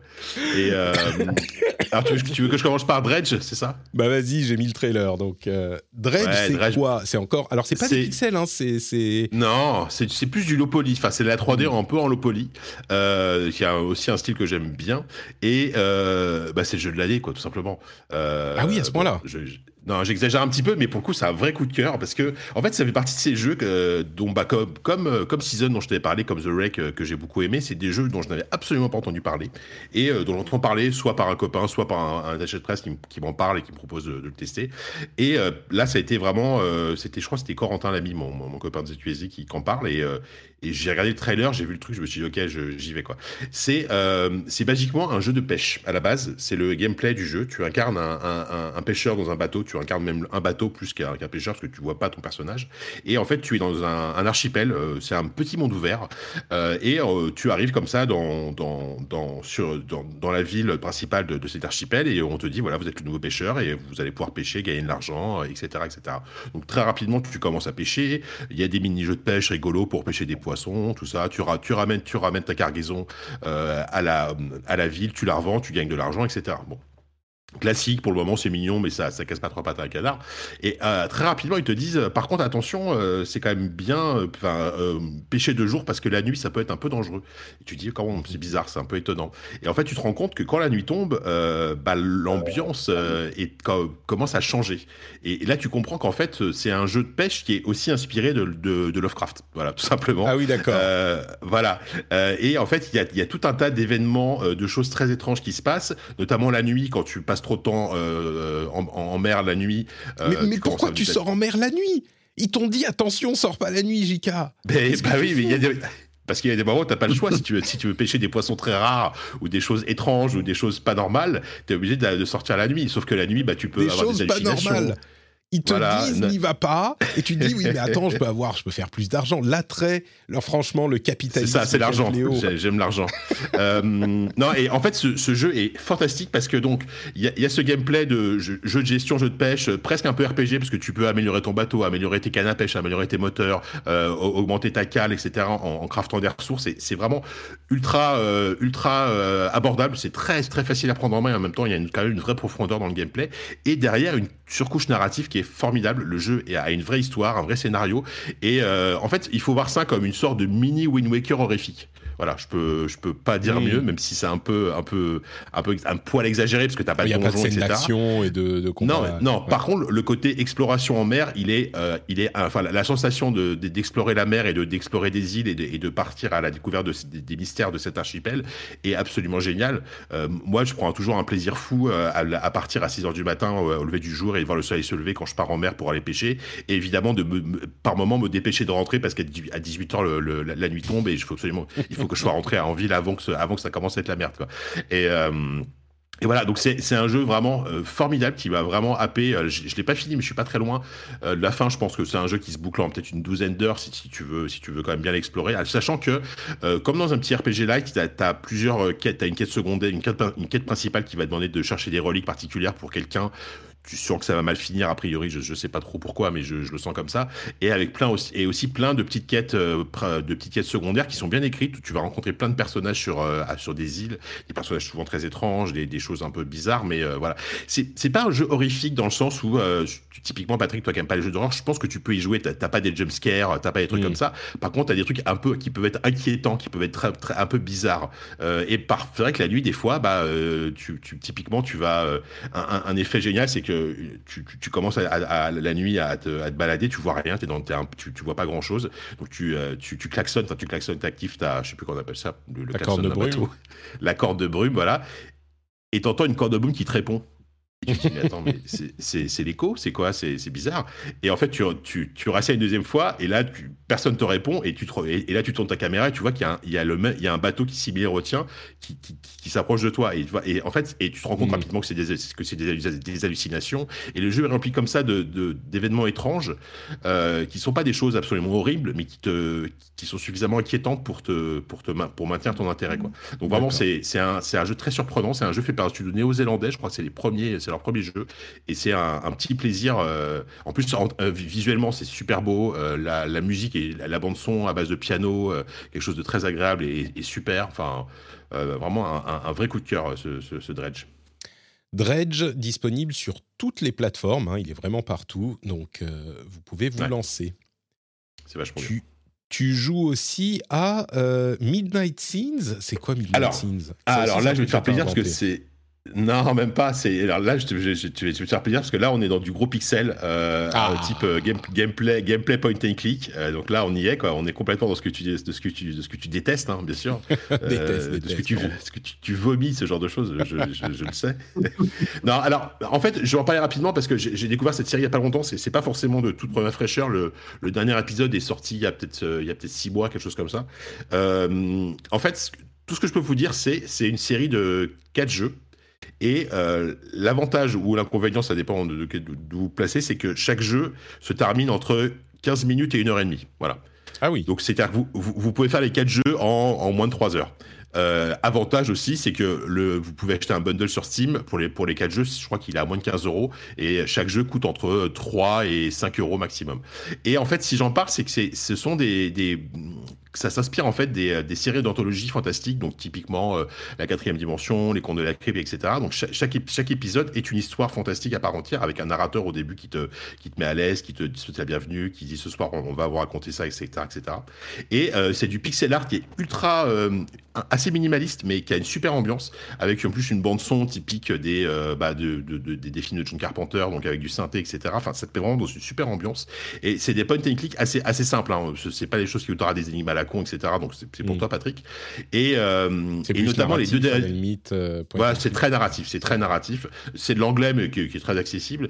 Et notamment les, les deux derniers épisodes, donc The Nanny et euh, From the Woods, qui, qui, est une- qui, est- qui forment un diptyque en fait, sont clairement les, les meilleurs épisodes, les plus, les plus poussés. Et euh, là, on est plus dans une ambiance à la Stephen King, avec notamment des adolescents qui ont des pouvoirs, etc. Et franchement, je, si, si, si vous, si vous êtes un, un tout petit peu sensible à, à, à, à ce genre d'histoire fantastique, très, un, un peu suranné, tu vois, très années, années 70-80, euh, ben c'est vachement bien. Voilà, tout simplement, c'est vachement bien. C'est développé par un, un- un seul, un seul gars qui s'appelle Octavie Navarro, qui est euh, espagnol, je crois, si je dis pas de bêtises, euh, qui a travaillé sur Thimbleweed Park avec Ron Gilbert aussi, qui s'occupait de la direction Ah, il est jamais loin quand même. Voilà, il est jamais loin. Euh, et ben franchement, c'est moi je me suis fait les quatre épisodes comme ça en, en une soirée et, euh, et je me suis régalé parce que c'est voilà, c'est- ça coûte que quelques euros. Alors, je vous rappelle, durée de vie, elle est, enfin, le, le- le grand max, c'est, je crois que je crois que le dernier épisode c'est le plus long From the Woods, il doit, il- ça doit durer une heure et demie, mais euh, mais moi ça me convient, tu vois, parce que Mm. parce que c'est super sympa à jouer, euh, c'est euh, c'est prenant, l'histoire est cool et, et voilà, donc je conseille aux amateurs du genre comme on dit, parce qu'évidemment, il faut savoir où on met les pieds. Quoi. Midnight Scenes, j'imagine que c'est que sur PC, un, un jeu comme ça. Euh, je crois que c'est que sur PC, ouais. Je n'ai pas vérifié, mais il me semble que c'est que sur PC. D'accord. C'est En très tout PC cas, core, ça, quand même. il, il parle de euh, Steam et euh, Good Old Games, donc euh, a priori, oui. Voilà, c'est ça. Super. Et donc, le dernier jeu dont tu voulais nous parler, Yes. c'est marrant parce que c'est un jeu que, dont j'ai entendu parler. Je sais que c'est un jeu, mais j'ai aucune idée de ce que c'est avant de revoir le trailer. C'est Scars Above. Ouais, en fait, c'est un jeu que j'avais croisé à la Gamescom euh, bah, l'année dernière. Il faisait partie du line-up de PlayOn, donc anciennement euh, Core Media. Euh, c'est un jeu, j'avais pris un rendez-vous sans savoir ce que c'était. Enfin bref, et, j'avais joué, je me dis, oh, c'est pas si mal en fait. C'est un jeu, c'est un double A. Clairement, on est vraiment dans la définition du double A, donc c'est un jeu qui visuellement est pas dingue, mais voilà, on est, c'est propre. Et, le jeu, en fait, sait à peu près où il se place et euh, n'a pas la prétention d'être plus que ce qu'il n'est. Euh, c'est un jeu, euh, c'est un TPS à la base qui se passe de, science-fiction, qui peut rappeler un peu dans, en termes de pitch et d'ambiance un jeu comme Returnal, puisque tu incarnes une jeune femme qui, s'écrase sur une planète inconnue hostile et qui doit comprendre ce qui se passe et qui, qui, recherche pour le coup ses, son équipage. Et sauf que contrairement à Returnal, c'est pas du tout un roguelite, c'est une aventure linéaire. Et, l'influence, désolé, je vais le redire, mais l'influence, elle, elle, va être plus du côté des Souls en termes de progression, pas forcément en termes de difficulté ou de système de combat, mais on est sur des, niveaux comme ça un peu labyrinthiques à débloquer, avec des, raccourcis à débloquer, euh, des, espèces de monolithes à activer pour sauvegarder, etc. Donc ça, c'est, on connaît tous la formule et, ça marche plutôt bien dans ce style-là. Et un gameplay plutôt basé sur, euh, du tir à distance. Et Honnêtement, alors j'ai pas encore poussé très loin le jeu parce que j'en je, je, suis qu'à quelques heures de jeu. Euh, c'est un, un bon petit jeu. Voilà, je, ne peux pas en dire beaucoup plus. C'est pas le jeu du siècle. Mm. Euh, il a, il a le défaut d'arriver. Alors, il est sorti déjà il y a quelques temps, mais il a quand même le défaut d'arriver à une période ultra chargée en jeux qui ah, seront probablement plus sexy. C'est ça le problème. Quand tu me dis c'est un bon petit jeu, moi immédiatement euh, mon esprit va à. On est dedans est-ce qu'on a le temps pour les bons petits jeux? Est-ce qu'on a le temps pour des jeux qui sont pas des trucs de fou euh, ah. En fait, c'était un peu ma conclusion, euh, parce que mm. je ne vais pas y passer trois heures, mais euh, c'est un bon petit jeu qui, qui, je pense, sera intéressant quand toute la période fast là sera passée, c'est-à-dire euh, pas avant euh, novembre. Tu veux dire en 2028 euh, Je sais pas, ouais. Non, mais et, si vous êtes en manque d'un jeu avec une, Par contre, il y a une super direction artistique, le, moteur, etc. Visuellement, si tu sens qu'il y, y, y, a un certain manque de moyens, mais par contre, il y a quand même une, un vrai un vrai taf mm. artistique qui est, qui, est, chouette. Et clairement, c'est un jeu à choper en sol qui peut vraiment être cool, ou un jeu qu'on aime qu'on aimerait avoir le Game Pass peut-être à terme, mais pour le moment c'est pas le cas, qui, serait parfait pour le Game Pass. Tu vois, on te dit bon bah tiens, en ce moment là j'ai rien à jouer, qu'est-ce que je peux faire? J'ai envie d'un jeu, un jeu de science-fiction un peu, un peu sympa, pas prise de tête. Et bah tiens, Scars Above, ça, ça, ça, fait le taf quoi. Ça fait le taf. Mais effectivement, euh, là il y, a entre Zelda, Star Wars, euh, bref, qui arrive, ça va être compliqué quoi. Super, bah merci beaucoup. Il est dispo donc sur euh, au minimum PlayStation 2. Euh, pardon, PlayStation 2. oh, quand même. Il n'est pas si moche que ça, t'exagères. Je suis désolé, c'était pas du tout voulu. sur PlayStation 4 euh, et 5 et, et, PC aussi. Et PC et peut-être Xbox, peut-être pas. Hmm, possible, il doit être sur Xbox aussi, je pense. Scars Above. Super, merci Jika. On passe à Jean qui lui aussi a plusieurs jeux dont il veut nous parler. Euh, notamment The Wreck, dont on parlait ces, derniers, euh, ces dernières semaines. Mine de rien, euh, c'est un jeu qui a fait pas mal de bruit, peut-être euh, surtout en France. Et je vais te laisser en, parler, nous dire ce que tu en as pensé, mais aussi ça nous donne l'occasion de parler de, ce qui s'est passé après la sortie du jeu du côté du, du développeur, enfin des développeurs. Mais vas-y, Dis-nous, ce que tu en penses. Oui, effectivement. Bah, moi, je pense que là, c'est la bonne période pour jouer au petit jeu, mais ça va pas durer longtemps. Mais là, il y a une période qui se, voilà, qui, qui va finir dans une ou deux semaines, qui sera terminée. Mais euh, ce temps-là, on peut le consacrer, je pense, ce, mois d'avril, ce bout de mois d'avril, on peut le consacrer peut-être à des jeux euh, de, moins grande importance au niveau marketing et budgétaire. Et par exemple, The Wreck, qui est un, jeu narratif. Alors, le jeu narratif, ça veut, ça veut, ça veut dire quoi? Euh, Les jeux qui racontent des histoires, ça fait quand même belle lurette que ça existe. Euh, depuis la nuit des temps vidéoludiques, donc les jeux racontent des histoires. Euh, mais là, c'est que ça prend le destin d'une femme qui va vraiment vivre. C'est un peu un jour sans fin, mais encore plus. Euh, c'est parfois assez drôle, c'est parfois assez léger, malgré la journée de merde que va passer l'héroïne, parce qu'on ne peut pas la qualifier d'autre chose que ça. et, pourtant, le problème c'est que quand, on pitch le jeu, tout de suite, quand on dit que bon, bah, ça commence déjà dans un hôpital où on doit décider du sort de sa mère d'avoir une attaque, bon, euh, déjà, on est, voilà, ça, c'était lourd. Et puis, sachant qu'après ça, parce qu'elle refuse de prendre la décision, elle a un accident avec son épave, avec sa, bagnole, sa vieille Golf, je crois, euh, elle, a une, elle a un accident juste après, et donc elle va revoir et revivre, en quelque sorte, tous les grands moments de sa vie, et nous aussi, on va les revivre à travers. des introspectifs comme, euh, comme narration. Exactement, des phases de. Là, quand on pitch ça comme ça, on se dit, voilà, oh ça, c'est terrible. Euh, est-ce que j'ai vraiment envie de m'infliger ça euh, On va penser? Alors que le ton est plutôt léger. euh, je trouve que les équipes du, du studio Pixelnote ont réussi à déconnecter, pas complètement heureusement, mais cette émotion lourde qui est sur le papier, en train de dire oh mon Dieu, qu'est-ce que- à quoi je vais jouer? Et finalement, ce qui se passe, parce qu'il y a des moments de maladresse, parce qu'il y a des moments de drôlerie et d'auto, euh, voilà, d'auto-réflexion, mais d'auto-dérision aussi de l'héroïne, qui se dit mais mon Dieu, mais quelle journée en fait, c'est pas possible. Il faut, voilà, il y a qu'un scénariste qui a pu écrire ça. Et je trouve que c'est bien mêlé. Déjà, il y a la couleur, l'esthétique joue là-dessus, et je trouve que c'est une héroïne qui nous, qui nous tend à tous un miroir. Et, là, vraiment pour le coup, c'est un vrai beau jeu de quelques heures hein, euh, qui, a, attesté parce qu'ils sont pas nombreux ces jeux à pouvoir justement nous happer, nous toucher, nous envoyer un miroir émotionnel sur notre enfance, sur notre rapport à la famille, et tout en, je le répète, en ayant un espèce de pitch quand même euh, extrêmement lourd, à arriver à rendre l'objet pop. Voilà, et je trouve que c'est vraiment un pari qui est réussi, point. Et, euh, voilà, et ça prend quelques heures et vous allez toucher. Peut-être que vous allez pleurer, mais vous pleurez pas tout le temps. On vous tire pas les larmes, c'est pas vrai. Euh, euh, au contraire, dans cette journée horrible, on va essayer bah, de trouver les points qui nous ressemblent un peu tous sur nos lâchetés, sur nos problèmes familiaux, etc. Donc je trouvais vraiment un très très beau jeu, très court et qui réussit quand même à faire quelque chose d'important et qui malheureusement, même s'il y a eu une médiation assez importante, les médias ont été là autour du jeu quand même. Euh, du côté des ventes, malheureusement, c'est une franche, euh, franche climatisation, pour le dire poliment. Bah oui, effectivement, euh. On en parlait la semaine dernière hein, avec Mylène Colana, Konala, euh, qui qui nous disait que justement, elle a réussi à avoir euh, beaucoup de, de presse et qui nous qui nous expliquait qu'il y a beaucoup de journalistes qui justement attendent ce genre de de jeux un petit peu différents, qui testent les jeux, euh, qui, qui bouffent du jeu à longueur de journée euh, et qui font les triple A parce qu'il faut parfois euh, et qui en, en parallèle, euh, sont intéressés par ces jeux différents, indés, etc. Et donc on s'est dit bon bah effectivement elle a eu des super le jeu a eu des enfin elle a eu le jeu a eu des super notes dans plein de publications euh, il est extrêmement bien reçu au niveau critique donc ça va forcément donner quelque chose au niveau des ventes et du coup euh, Florent le développeur principal du jeu euh, a fait un, retour sur les résultats du jeu euh, un mois après sa sortie.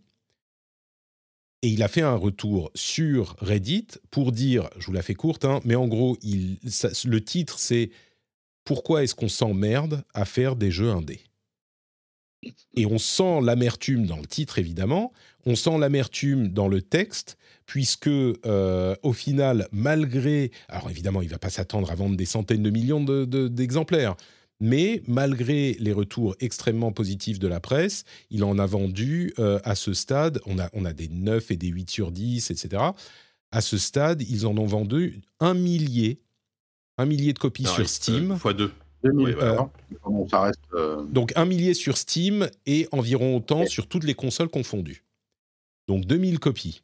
Alors évidemment, c'était pas. Ils ils s'attendaient à faire euh, plus que ça, ça va sans dire. Leur jeu précédent, euh, qui avait été très bien reçu, hein, Bury Me My Love, euh, avait vendu une centaine de milliers de, copies. Et donc là, ils ont fait que 2000 copies un mois après la sortie. Inutile de dire que ça a dû complètement lui saper le moral. Enfin, c'est ce qu'il dit en tout cas. Il s'est lancé dans cette longue réflexion sur Reddit sur les raisons pour lesquelles ce type de jeu lui tient à cœur. Il finit avec une, euh, je vais pas dire une, une- pirouette parce que c'est pas forcément le cas, mais une conclusion qui est euh, un petit peu la réponse euh, à la question posée et il dit, il liste toutes les raisons en fait pour lesquelles il veut continuer à faire des jeux indés. Ce qui est une manière intéressante de tourner la chose, mais qui n'efface pas euh, l'amertume de ce- ces chiffres de vente quand même extrêmement décevants.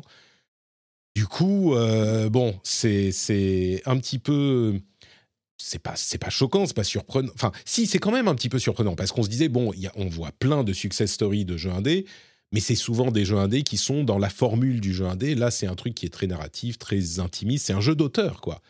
Et oui, bah la réalité, c'est que les jeux d'auteur euh, trouvent pas forcément leur euh, leur public. Et là, on en a un exemple. Malgré, c'est ça le truc qui est surprenant, c'est que la presse ayant été tellement positive, tu dis, bah il y a des gens qui vont être Ouais, intéressés si, par le si la presse faisait vendre des jeux, ça se saurait, euh, Patrick, tu le sais. Non, Le mais déjà assez c'est- d'influenceurs qui ont C'est pas parlé. complètement faux. Non, mais c'est vrai qu'il y, y y a vraiment une, une vraie, euh, une vraie, euh, un vrai enthousiasme autour du jeu, mais c'est aussi un pitch qui est difficile à vendre. On te Ouais. dit c'est un jeu très réaliste sur une, une femme et euh, qui, qui, qui, voilà, qui a, il y a- ça parle d'accident, ça parle de deuil, ça parle de machin.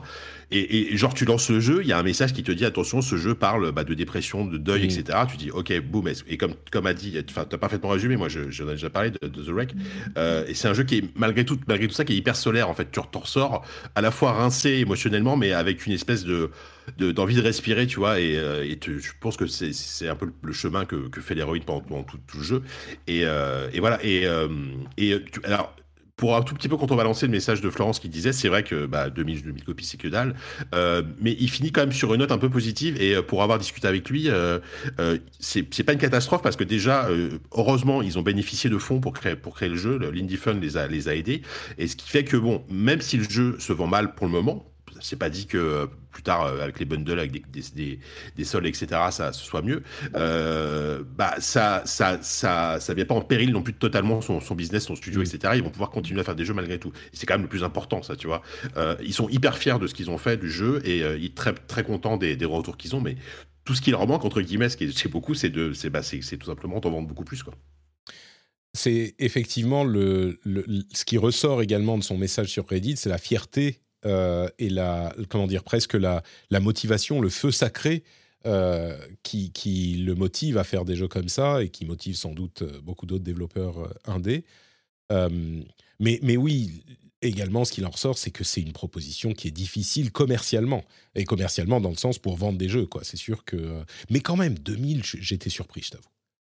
Je suis, je suis étonné que ça soit que. Il y a 2000 personnes dans le monde entier qui sont dit Ok, je vais mettre les. Je sais plus combien, 14 euros ou 20 euros. Oui, en plus, c'est un 30 jeu qui euros coûte pour- pas cher. euh, bah, écoute, à, à chaque fois qu'on en parle dans un podcast, j'ai toujours l'espoir qu'il y ait euh, au moins 3-4 personnes qui achètent le jeu pour, euh, pour l'essayer. Parce que, et puis voilà, essayez-le. Enfin, et puis moi, je trouve que c'est un jeu qui est. un- honnêtement, je pense qu'à la fin de l'année, ça ressortira, pas forcément comme jeu de l'année, pour, enfin, non, mais comme un des jeux les mieux écrits de l'année, en tout cas. Mm. C'est vraiment, euh, c'est vraiment l'orfèvre en termes d'écriture. Dans, dans son style, c'est c'est vraiment euh, très très bien écrit. Ouais, c'est tout le paradoxe d'ailleurs. hein. Il va vendre peut-être peu, mais moi, pour moi, il est dans mon top. euh, mon top de l'année. Je ne donne pas le chiffre, mais il est dedans. Il est dedans effectivement par ses dialogues, son souci d'écriture, enfin voilà, et puis son héroïne, les personnages aussi qui sont autour. C'est très, très vrai. euh, euh, et puis, mais il y a peut-être aussi, bah voilà, le, manque de, on le sait, hein, comment on ressort de la tête, de médiatiquement, de comment on arrive à se montrer. Je dis médiatiquement au sens large. Hein, c'est pas juste les confrères journalistes là. hein. Euh, comment on fait sa publicité quand on est indé, euh, par quel biais on passe. Et peut-être que nous, on était au courant, mais peut-être que on- le, le jeu n'a pas encore eu assez de répercussions, j'allais dire, euh, médiatiques au sens très large, et donc n'a pas trouvé son public. Mais les notes sont positives, hein, par exemple, hein, sur Steam, hein, donc c'est pas un rejet. c'est pas un rejet du jeu, voilà. Pas un rejet du jeu. Non, c'est sûr. C'est c'est un jeu qui. nous, on en parle, enfin, on en parle dans les podcasts, mais on sait qui écoute les podcasts et c'est certainement pas. Enfin, clairement, euh, pour espérer avoir des retombées médiatiques sérieuses, il faut être sur des. Enfin, faut être sur jeuxvideo.com, quoi. Voilà. Enfin, en même temps, pour un jeu indé, c'est pas non plus l'objectif. Un jeu, un jeu indé de ce type-là, c'est pas non plus l'objectif, mais. Je, je vais de Boga, on en a parlé, hein, en plus. Ils, ils- je, je crois Oui, que c'est- ils ont pas fait un test, mais ils ont au moins fait un article dessus. Quoi. Hmm, ouais, bon, comme quoi, euh, je pense que les gens ont peut-être. euh, c'est rebutant le, sujet. Mais c'est marrant, c'est vraiment. Ça me fait penser, moi, quand on parle de ce. Quand on donne le pitch, ça me fait penser à un film d'auteur euh, français, quoi. Un truc où tu dis euh, un homme et une femme sont dans un café et, ils s'engueulent, tu vois, ils se crient dessus, et puis la femme part en renversant son café sur la jambe du mec, et là, titre sur le fond flou. Avec euh, les couleurs délavées, machin, tu dis bon, euh, et la nuit, la pluie qui tombe euh, derrière, ça va pas être un immense succès. C'est très beau dans The. Mais Justement, c'est pas ça, parce que c'est le quand, quand, quand tu vois le trailer, le truc est très coloré, avec une musique entraînante. euh, c'est pas du tout un truc hyper, Ouais. hyper film français d'auteur, tu vois, chiant. Non, mais le pitch et- te fait penser à ça. Mais par contre, le pitch, voilà, mais c'est c'est- c'est ce qu'on disait, c'est c'est tout le Mm. paradoxe du jeu en fait. Ouais. Et euh, bon voilà, mais c'est un jeu, il, il- faut il faut il faut l'essayer pour se faire son avis. Et si on accroche dès le début à l'histoire, on a envie d'aller au bout, on a envie de finir Ouais. l'histoire parce que il y a en plus euh, une espèce de d'écriture euh, presque de suspense. T'as as envie de savoir Mm. le, le, le- fin mot de l'histoire parce que jusqu'au bout en fait, t'as des surprises, t'as des t'as- il te manque des clés pour tout comprendre et vraiment jusqu'à la fin, euh, il y a y a vraiment des surprises et des choses que t'as envie de savoir quoi. Bon, donc voilà pour The Wreck. Euh, tu voulais aussi nous parler de Road, Road 96. Jean, euh, c'est l'extension, c'est ça? Il y a une extension Le Mile Zero. Alors, je, vais, je vais parler en franglais, donc. Euh, vas-y, vas-y. Road 96, Mike 0, je suis désolé, hein, mais je, suis habitué à parler comme ça. Je sais que ça doit effrayer tes oreilles, Patrick, je, donc m'en excuse, mais. Euh, je suis extrêmement exigeant sur ce genre de choses. Hein. Voilà, je sais que c'est un sujet sensible. Oui, donc, est un jeu de rythme et un jeu narratif en même temps. Et ils sont arrivés du côté de chez Digixart à Montpellier à réunir les deux autour de l'amitié de euh, euh, d'une et d'un ado euh, qui vont apprendre à se connaître. L'un est plutôt dans la dèche, l'autre est la, fille d'un ministre et sous le gouvernement est pour le moins autoritaire, voire très autocratique. Et, donc on va naviguer dans une entre guillemets pré-dictature. Là aussi dans un, environnement ultra coloré, avec souvent des jeux, des jeux de rythme et des jeux de danse. Euh, qu'on doit, réaliser. Le jeu, pareil que The Wreck, c'est vraiment, là, c'est peut-être 5 heures. Et on va essayer, euh, entre ces phases de, rythme, euh, de, voilà, de, faire parler, de ce, que ces deux-là se rencontrent et commencent à se parler. Et peut-être que l'un va, va dire, va faire changer l'autre, va changer la mentalité de l'autre pour lui faire comprendre les problèmes politiques. Donc voilà, alors comment qu'on peut faire comprendre des problèmes politiques via un jeu de rythme? Je trouve que le jeu s'en sort plutôt bien. Euh, techniquement, c'est pas toujours au point. Euh, je parle pas des jeux de rythme, mais ailleurs où on sent que bon voilà, c'est plutôt rugueux, je trouve. Euh, parfois, ça, ça, manque de souplesse. Mais euh, reste, je trouve la tension super belle, enfin super chouette.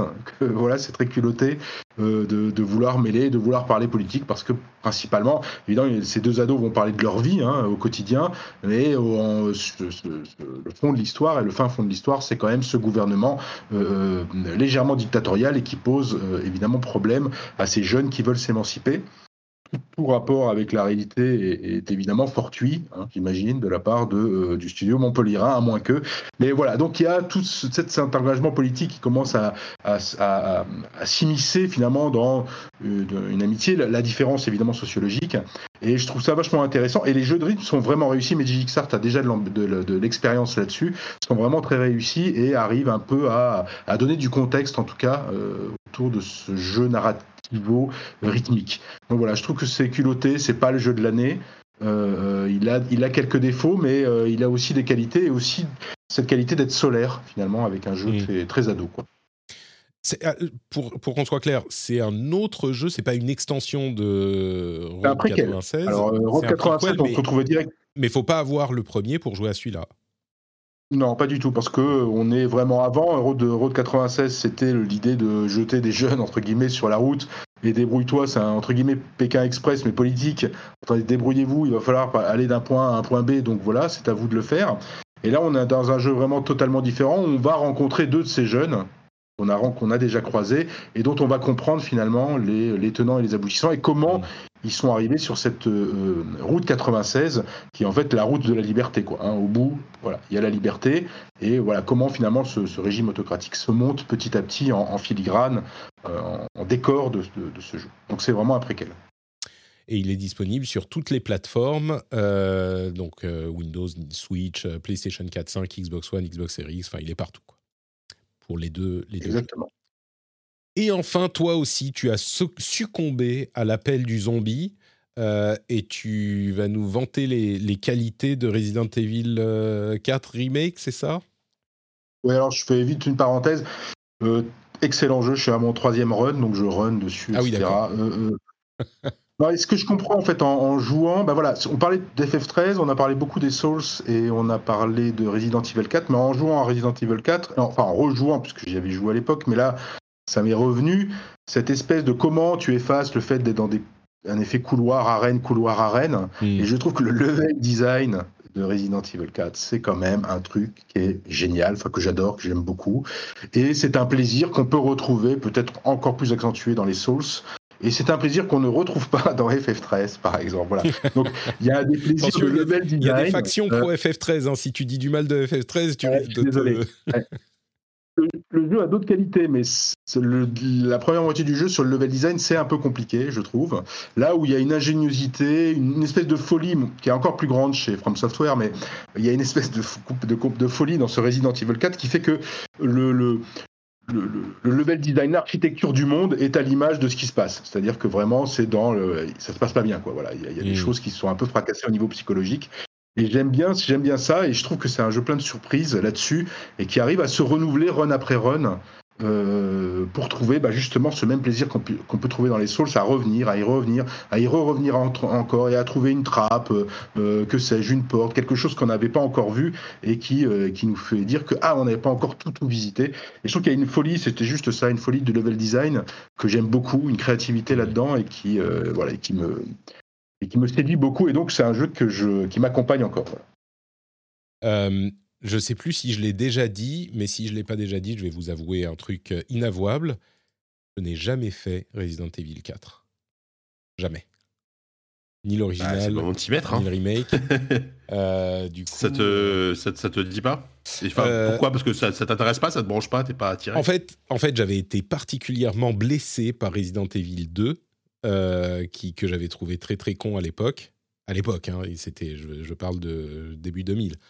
Ou quand mmh. c'était même avant ça encore. Non, même avant, 97, 98. Et, et, du coup, j'ai décroché de la. J'en ai fait quelques-uns, j'ai fait Code Veronica, j'ai fait, j'en ai fait quelques-uns, mais, euh, mais j'ai pas fait le 4. Et maintenant, oui, j'ai hyper envie, euh, avec tout le monde qui vante les, les, qualités et les mérites du 4.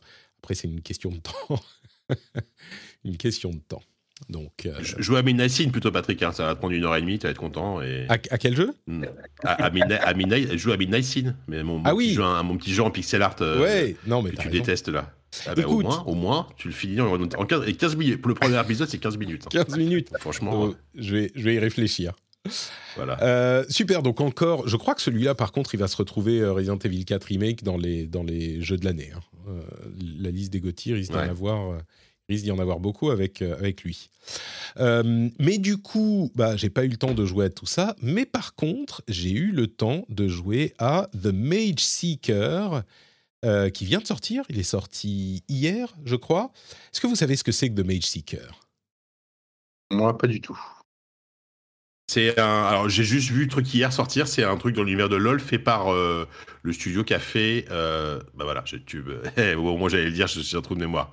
Tu peux bailler Patrick. Le, le, studio qui a fait euh, Moonlighter. Voilà. Voilà, Moonlighter. Voilà, c'est tout ce que je sais du jeu. Eh ben écoute, euh, tu as tout à fait raison. Ils font très très peu de bruit autour du jeu.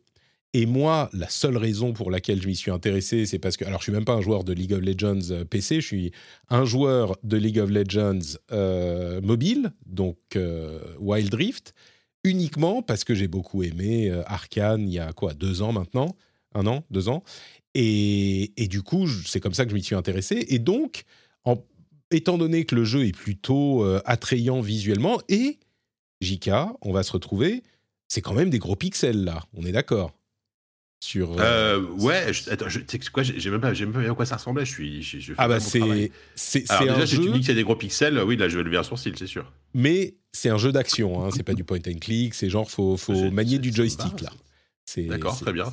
Moi, c'est vrai que de base, dès que je vois un truc inspiré League of Legends, c'est l'effet inverse. C'est pas pour moi, J'ai tendance, tendance à pas m'y intéresser parce que je connais pas du tout cet univers, ce lore, etc. Mais, euh, mais cela dit, j'aurais tort de pas, euh, j'aurais tort de bouter le truc, quoi. Bah écoute, j'espère que je vais te donner envie parce que vraiment, le jeu est, euh, j'y ai joué quelques heures, hein, j'ai pas du tout fini encore mais le jeu est vraiment bon. C'est-à-dire que euh, moi, j'avais déjà été attiré par le fait que c'est l'univers de League of Legends, et comme je le disais, bah, je m'y suis un petit peu intéressé depuis Arkane, même si je ne suis pas un gros joueur de, de League, uniquement sur, euh, sur euh, mobile. Très très bien Wild Rift toujours. Et, et, graphiquement, le jeu est assez beau. Alors moi, je connaissais pas Moonlighter, mais il m'a fait penser à Children of Morta, notamment, qui est un Diablo-like euh, vraiment très très bon de 2018, 2019, 2020, je sais plus, 2019 peut-être. Euh, qui, était, qui était vraiment super bon et ça m'a fait penser un petit peu à ça. Et c'est un jeu d'action qui est, alors de ce qu'on a envoyé dans les trailers, ça ressemblait un petit peu à un Diablo-like, et avec Children of Morta, je me suis dit, bon, bah, peut-être un roguelite, euh, comme on en a l'habitude, voilà, avec des pixels et euh, des, des, runs euh, et des capacités qui vont augmenter, etc. bon, bah, pourquoi pas, je vais le tester. et donc, je savais plus ou moins à quoi m'attendre. Euh, je me disais qu'on allait avoir un euh, jeu d'action un petit peu classique, bien foutu, agréable. Et en fait, euh, bah, c'est tout ça, tout ce à quoi je m'attendais, mais en mieux. C'est, je suis jusqu'à maintenant, donc après quelques heures de jeu, régulièrement surpris par l'inventivité et la créativité du euh, développeur pour faire de ce jeu un truc. Alors peut-être qu'ils ont tout pompé de Moonlighter, ça a l'air d'être le, la formule des jeux Riot Forge, euh, mais qui est donc le, département euh, des, des jeux de la licence de jeu League of Legends fait par d'autres développeurs. Mais en tout cas, ça fonctionne méga bien sur The Mage Seeker. Alors, pour le contexte, on joue le rôle, même, même scénaristiquement, c'est intéressant. Euh, on joue le rôle de euh, Silas, qui est un ancien euh, chasseur de mages dans l'univers de League of Legends, dans le royaume de Damacia, qui est genre le royaume plein de, de, comment dire, de noblesse, et c'est un petit peu le royaume des paladins, sauf qu'ils ont rendu la magie illégale et ils chassent les mages, et il y a toute une couche de noirceur et de... Et de de pourriture euh, là-dessous. Et donc, nous, on est un, ancien chasseur de mages qui a été enfermé parce qu'on s'est rebellé. Et on sent bien que dans le jeu, tu es censé être un méchant, mais on explore du coup euh, les motivations, l'histoire, le développement du personnage de Silas, de Silas, et bah ça fonctionne. Alors, c'est pas incroyable, mais rien que cet aspect, ça fonctionne.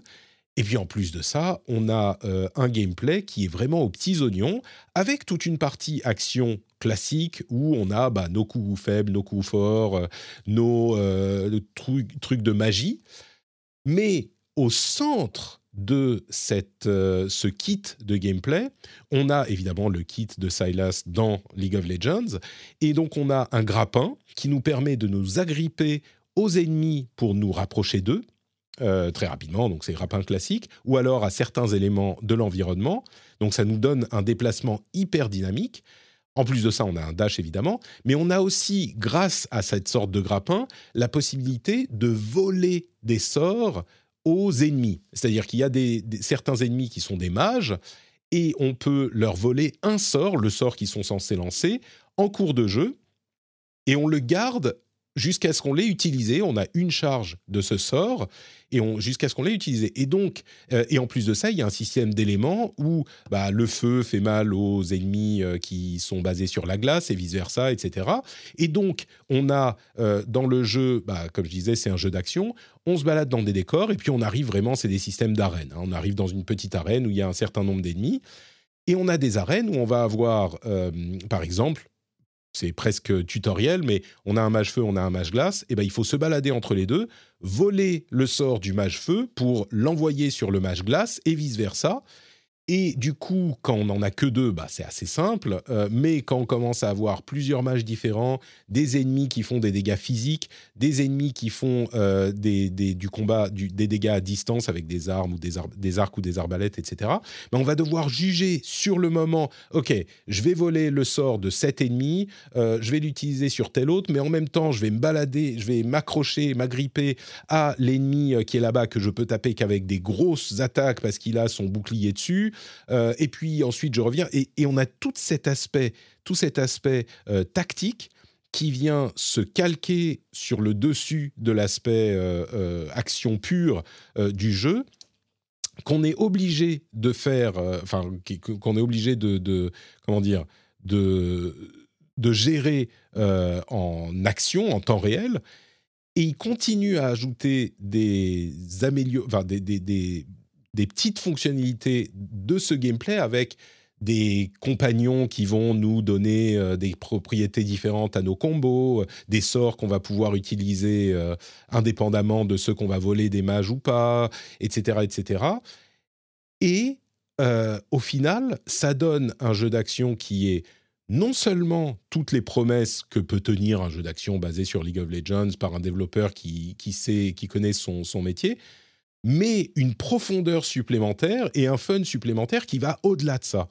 Et vraiment, euh, vous savez que je le dis tout le temps, j'ai très peu de temps, enfin j'ai pas le temps pour jouer et souvent euh, mes sessions de jeu, je finis par euh, retomber sur des trucs simples comme Destiny, j'ai pas besoin de trop réfléchir, je fais mes, mes 20 minutes de jeu, mes deux donjons dans Destiny, puis je suis content, je me suis détendu et voilà. Et donc, les jeux que j'essaye, j'ai rarement. euh, il faut souvent que je me fasse violence pour euh, y retourner. Bah, celui-là, j'ai vraiment envie d'y retourner régulièrement parce que c'est le, gameplay est plaisant et euh, créatif.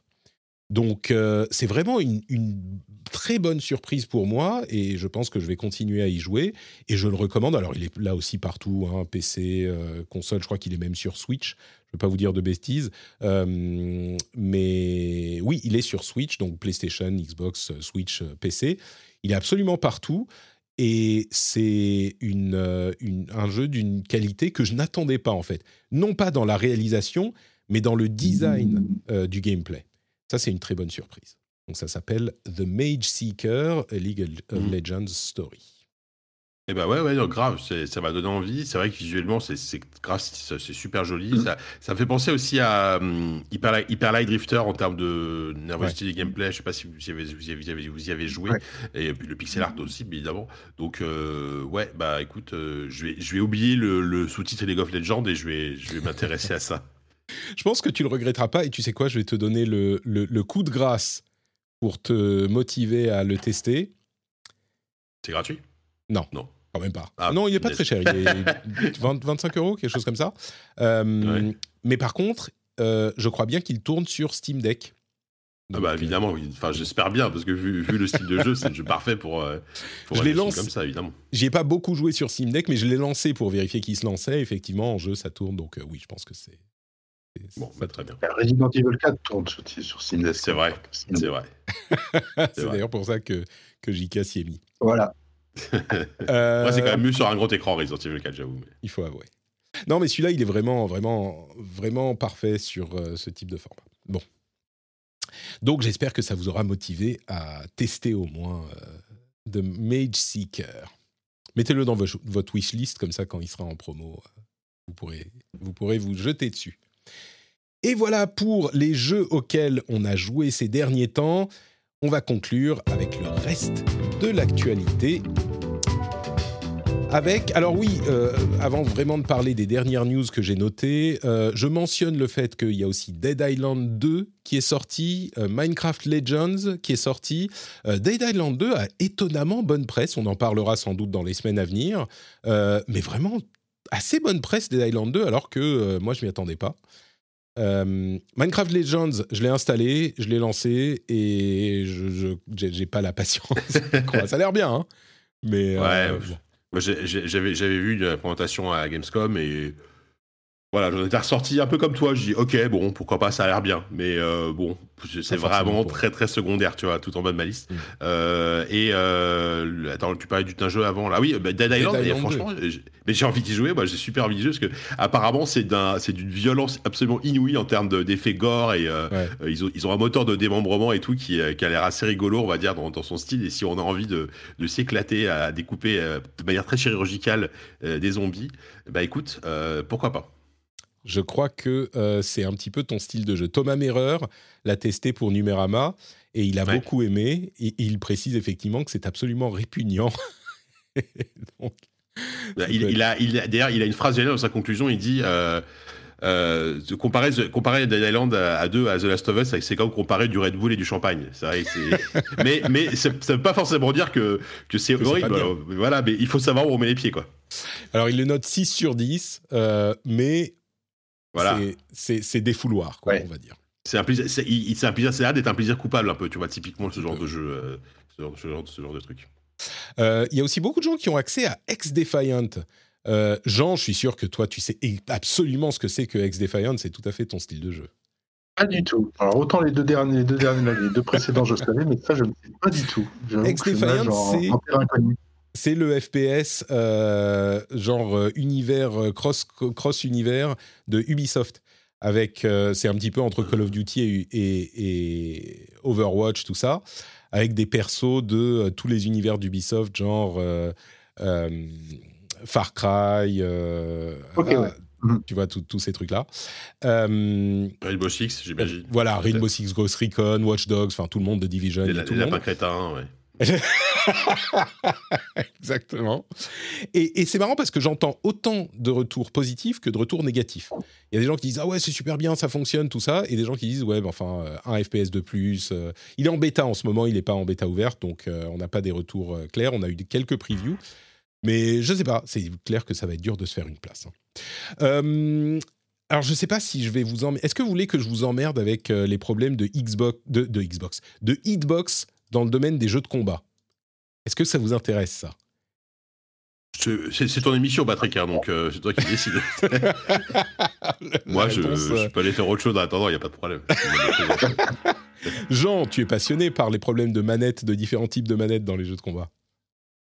Euh, tout à fait. Tout à fait, très Et bien. Mais- La hitbox m'intéresse beaucoup. Hitbox m'intéresse beaucoup. Alors, les hitbox, c'est quoi les hitbox? Je vais, euh, élargir un petit peu euh, votre culture euh, de la même manière que vous le faites vous avec vos jeux à pixels pourris là. Bah, les hitbox, c'est des manettes très spéciales pour les jeux de combat.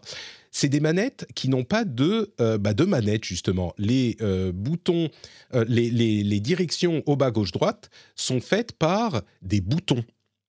Et euh, ça permet en fait de faire des choses dans les jeux de combat parce que quand on appuie sur, ça permet par exemple de d'avoir deux directions cardinales opposées activées en même temps. C'est-à-dire qu'on peut, quand on a des boutons plutôt qu'une manette, appuyer sur gauche et droite en même temps ou sur haut et bas en même temps.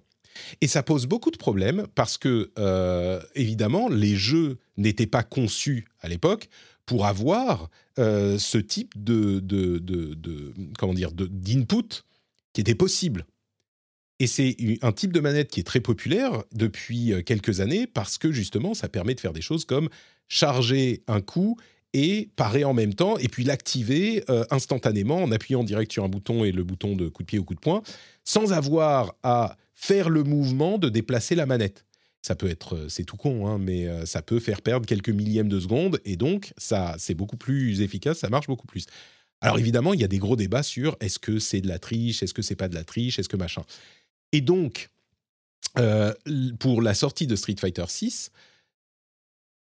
Capcom a décidé de mettre de l'ordre là-dedans et d'indiquer aux constructeurs quel type d'entrée il devait envoyer quand quelqu'un appuyait sur des directions cardinales opposées. Jusqu'à maintenant, les développeurs de ces manettes avaient une convention qui était que haut plus bas égale haut, et ça permettait euh, plein de choses différentes. Et désormais, euh, Capcom dit que quand on appuie sur haut plus bas, il faut que ça renvoie neutre plutôt que haut.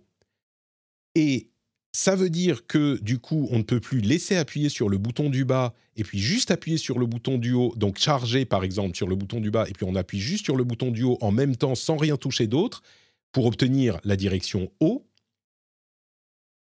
Mais par contre, ça provoque tout un tas d'autres problèmes.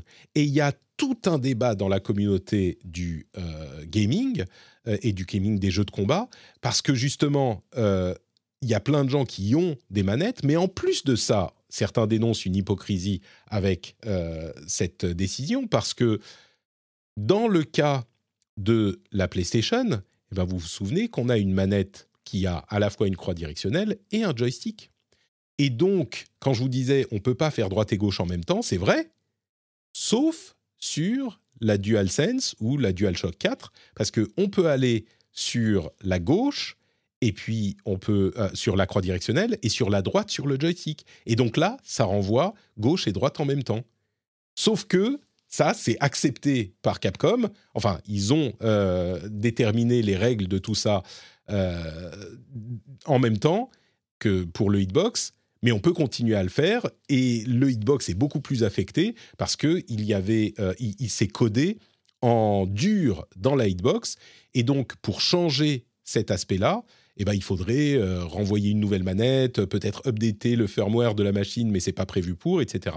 Donc, vous n'avez sans doute rien compris à tout ce que je raconte avec mes directions cardinales opposées, mais euh, ce qu'il faut retenir, c'est que c'est un problème dans lequel est plongé l'univers des jeux de combat depuis des années, et en fait, il est trop tard aujourd'hui pour changer ça sans, sans que ça ait des, des, des conséquences négatives euh, pour toute la communauté. Et ce qu'il voudrait chez Capcom, c'est que la manette renvoie les euh, données, on va dire, neutres, sans les trafiquer. Et ça, ça pose d'autres problèmes aussi euh, pour d'autres types de mouvements que ceux pour lesquels ça posait des problèmes à la base. Donc en gros, il n'y a pas vraiment de solution, mais euh, c'est un, des trucs qui agite la communauté des jeux de combat ces derniers temps et j'ai trouvé ça marrant. Je mettrai dans la newsletter des Patriotes une euh, petite vidéo qui explique tout ça. Elle dure juste une demi-heure, hein. donc euh, ça vous résumera ça de manière très compacte. Vous voyez, si vous n'avez pas beaucoup de temps, c'est bon, vous aurez tout compris en une demi-heure. Bon, je vois que vous avez. Été... ça dans la vraie vie. Non, non. Mais par contre, si, j'ai bien compris, ça veut dire qu'il risque d'avoir une différence de, de niveau entre ceux qui jouent sur une DualSense et ceux qui jouent avec euh, une manette euh, euh, une manette spécialisée ou c'est ah bah, en gros c'est une manette spécialisée, tu, tu, as pour certains éléments un avantage, oui, complètement. Ces, ces manettes Xbox à bouton plutôt qu'à manette, tu as complètement un avantage. C'est indéniable. Indéniable. Après, il faut, faut s'habituer à manipuler le truc avec les boutons. Hein. C'est un type de Après, euh, différent. Enfin, je, ne sais pas, mais j'imagine que les, les, les, joueurs qui, les, les, joueurs qui jouent avec ce genre de manette, c'est évidemment une part infime du public. Euh, même s'il y a des spécialistes, je, suis d'accord, mais Street 6 a quand même des, des velléités d'être quand même assez grand public, être un jeu qui va bien se vendre, etc. Donc j'imagine que 98% des gens vont y jouer avec une DualSense ou une manette Xbox, tu vois. Complètement. Et, puis, c'est des trucs qui concernent. En fait, ça pose beaucoup de problèmes, surtout au niveau des tournois. Parce que, euh, tu vois, c'est aussi ça qui. Qu'est-ce qui est légal et qu'est-ce qui est illégal dans les tournois Et d'autant plus que ces nouvelles conventions imposées par Capcom posent d'autres problèmes parce que le type de retour que tu vas envoyer. Ben, et, là, il y a une autre question qui se pose c'est est-ce qu'il faut simplement interdire ce type de manette-là Mais en même temps, euh, ça veut dire qu'il faut interdire les claviers aussi. Parce que les claviers, tu appuies mmh. sur tous les boutons en même temps. Enfin bon, bref. C'est compliqué à gérer. C'est pas c'est pas Luffy qui joue avec une manette euh, PlayStation 1, un truc comme si, ça Si, non, mais il y a ah, PlayStation 1 peut-être, oui. Mais il y a plein de gens qui jouent avec des manettes aujourd'hui, hein. des manettes de console. Aujourd'hui, c'est complètement. Euh, il y avait une époque où on disait non, pour vraiment jouer, il faut que tu aies un joystick arcade. Un stick arcade, euh, ouais. Et, hmm. et, en fait, non, pas du tout. Il y a plein de gens qui sont très très bons avec les manettes aussi. Quoi. Même des, des, des gens qui, qui réussissent à bien jouer à des jeux avec des écrans tactiles, figure-toi. Incroyable. avec Kinect. Est-ce que vous avez vu la vidéo de Unrecord? Euh, Oui, tout à fait, je l'ai vu ce matin. Et je suis un peu sceptique, on va dire. Ah oui? En fait, je suis sceptique parce que, alors, euh, en fait, visuellement, ça, ça claque. Expliquons ce que c'est avant. Expliquons ce que ouais, rappelons. Euh, bah, J'explique. vas-y, toi, vas-y. Bon, Unrecord, c'est une. Un, on a vu un. C'est un jeu dont on a vu un premier early gameplay trailer il y a deux jours, enfin hier, et qui est en fait un FPS hyper minimaliste au niveau de l'interface, il y a quasiment rien. Et c'est hyper réaliste au niveau du rendu. On, sent qu'il y a genre de la photogrammétrie là-dedans. Enfin, c'est vraiment, on a l'impression, en regardant comme ça euh, quelques secondes, on se dirait, ah bah oui, c'est une caméra, euh, c'est un film, quoi. Mais l'autre truc qui rend la chose vraiment réaliste, c'est que c'est un, un, jeu, ils appellent ça en bodycam euh, quoi, un bodycam FPS, je ne sais plus quel est le terme exact. Oui, c'est ça, je crois. Un bodycam FPS, c'est-à-dire qu'on a la caméra de portée du, du, policier. Oui, voilà, c'est comme s'il y avait une GoPro. Euh. C'est un petit peu l'équivalent d'une, euh, du, du, de la shaky cam en troisième personne, mais en première personne. Alors il y a des gens qui vont dire ah, c'est bon, c'est super pénible d'avoir la shaky cam tout le temps à la Gears of War, mais là en fait, euh, ça rend vraiment encore plus réaliste parce qu'on a l'impression d'avoir, oui, la caméra portée du flic euh, qui fait son truc et il, rentre dans la vidéo dans une sorte de hangar. C'est hyper réaliste dans le décor et ce mouvement, le type de mouvement, rend les choses encore plus euh, saisissantes, quoi. Parce qu'on n'est pas dans une vision figée d'un FPS classique où on bouge pas, ça tremble un petit peu tout le temps, il y a des mouvements décalés par rapport au mouvement de la personne, on voit les mains devant soi, c'est en fichaille un petit peu, enfin c'est très très impressionnant comme résultat. Et toi, tu en doutes du coup, euh, Jika bah, J'en doute dans le sens où euh, je ne doute pas forcément qu'on puisse arriver à un résultat pareil. Euh, enfin, ah, je pense pas que ce soit un trailer bullshit hein, totalement, tu vois, mais juste que j'ai des vraies questions sur euh, la pertinence d'un gameplay en fait comme ça avec avec un body awareness aussi poussé. je si, si, si tu as le moins de problèmes de cinétose, je pense que c'est même pas la peine que tu que, que essayes ce jeu. le fait qu'il n'y ait pas de crosshair, donc de viseur à l'écran comme dans la, plupart des FPS, je, je, suis pas, je suis pas totalement convaincu. Euh, eh, c'est impressionnant à voir, mais est-ce que ça va être fun et intéressant à jouer? Bah, Évidemment que on en est, on, c'est compliqué de, de, savoir. Et aussi, euh, Enfin, j'ai pas, pas envie de faire un peu mon, mon, mon réac, mais est-ce que c'est pas trop réaliste en fait? Enfin, tu vois, il y, y, a un côté presque.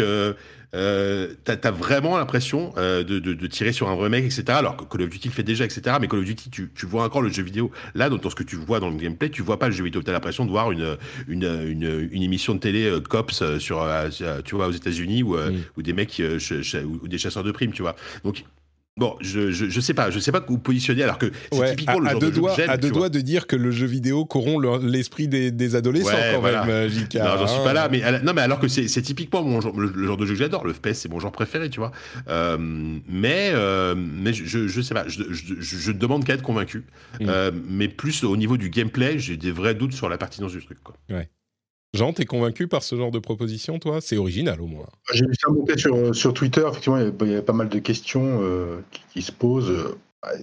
De fait, si on si on nous prévient pas, on a l'impression que c'est une image d'un flic ou de je ne sais quoi, d'un militaire euh, qui vient intervenir dans un hangar abandonné. Quoi. Enfin, si on ne nous dit pas jeu vidéo, en gros, il est impossible de savoir que c'est du jeu vidéo, même si le, documentaire dirait, oh, bah, il reprend un peu les codes, mais en réalité, dans l'image, moi, j'ai pas eu de. Alors, il a bien fallu qu'on me dise que c'était du temps réel. Donc là, je me suis dit, voilà, c'est le FMV, euh, le FMV plus, plus, plus, quoi.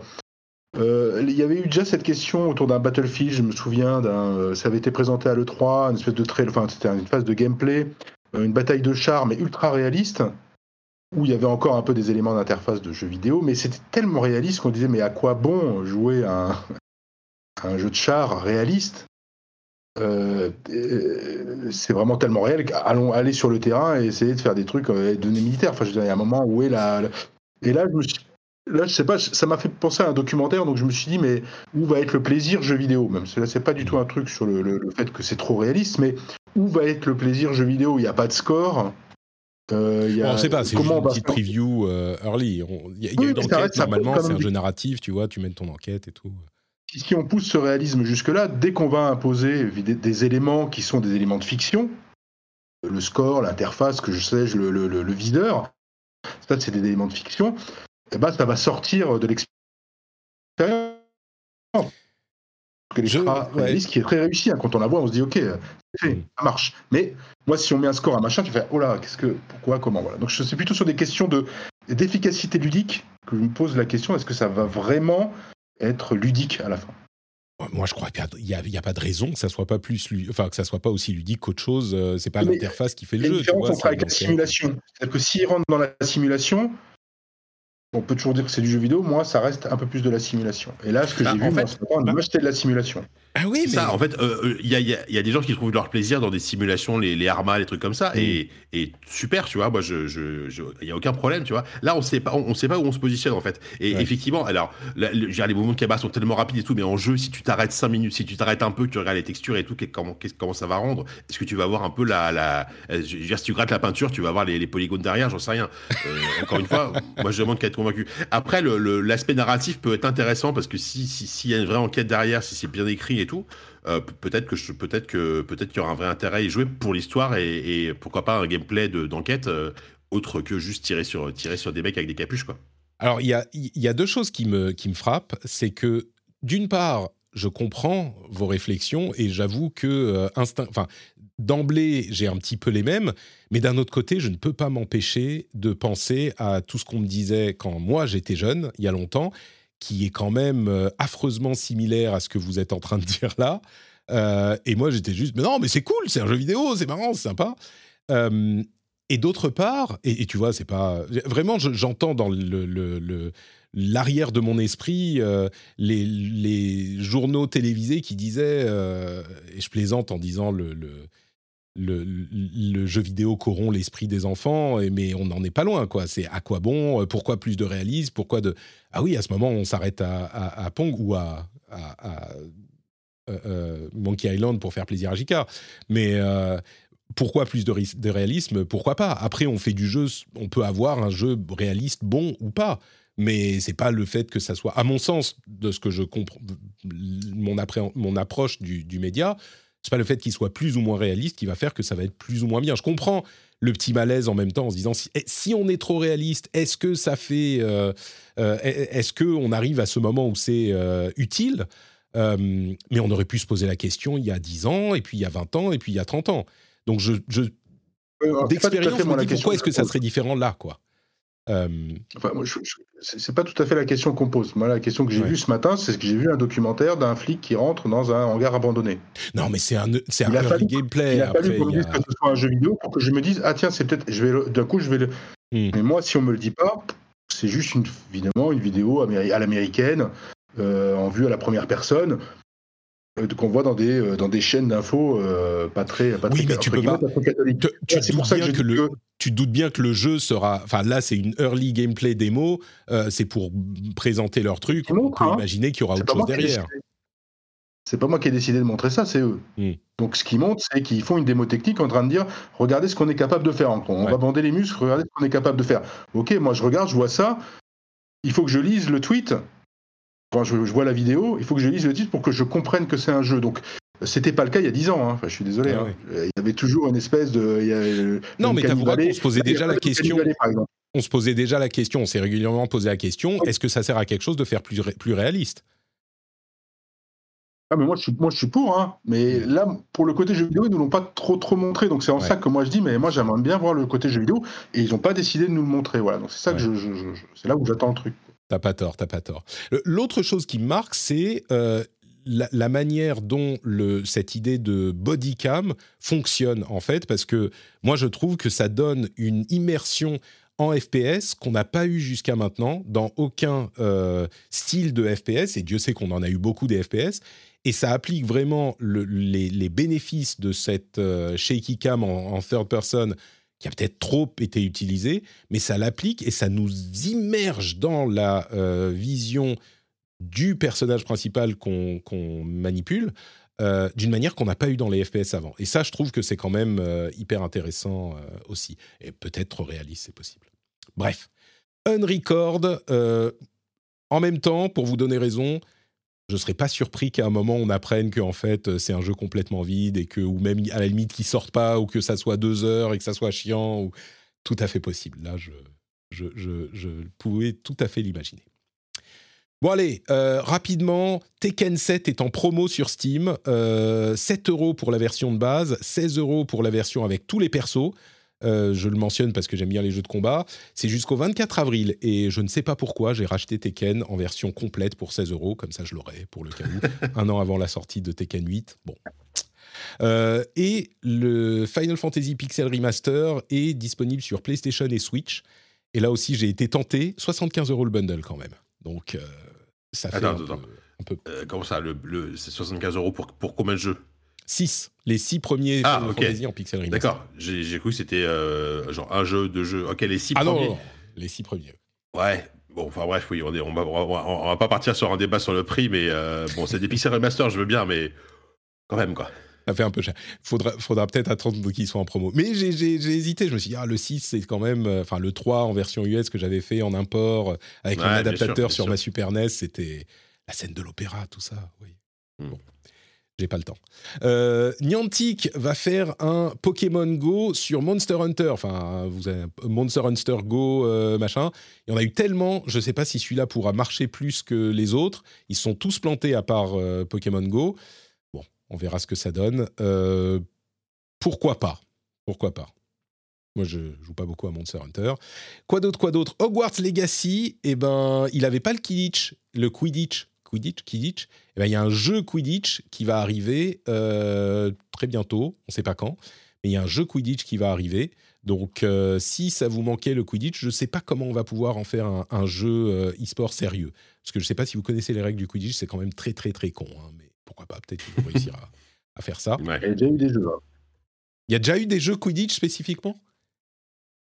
Oui, il y a déjà eu du Quidditch dans les jeux Harry Potter. Ah oui, d'accord. Oui, mais tu semble. vois, en, en parallèle, le jeu est con, c'est pas grave, ça fait plaisir. Un, jeu dédié, uniquement Quidditch, un ouais, jeu je pense que c'est le dédié, premier, ouais.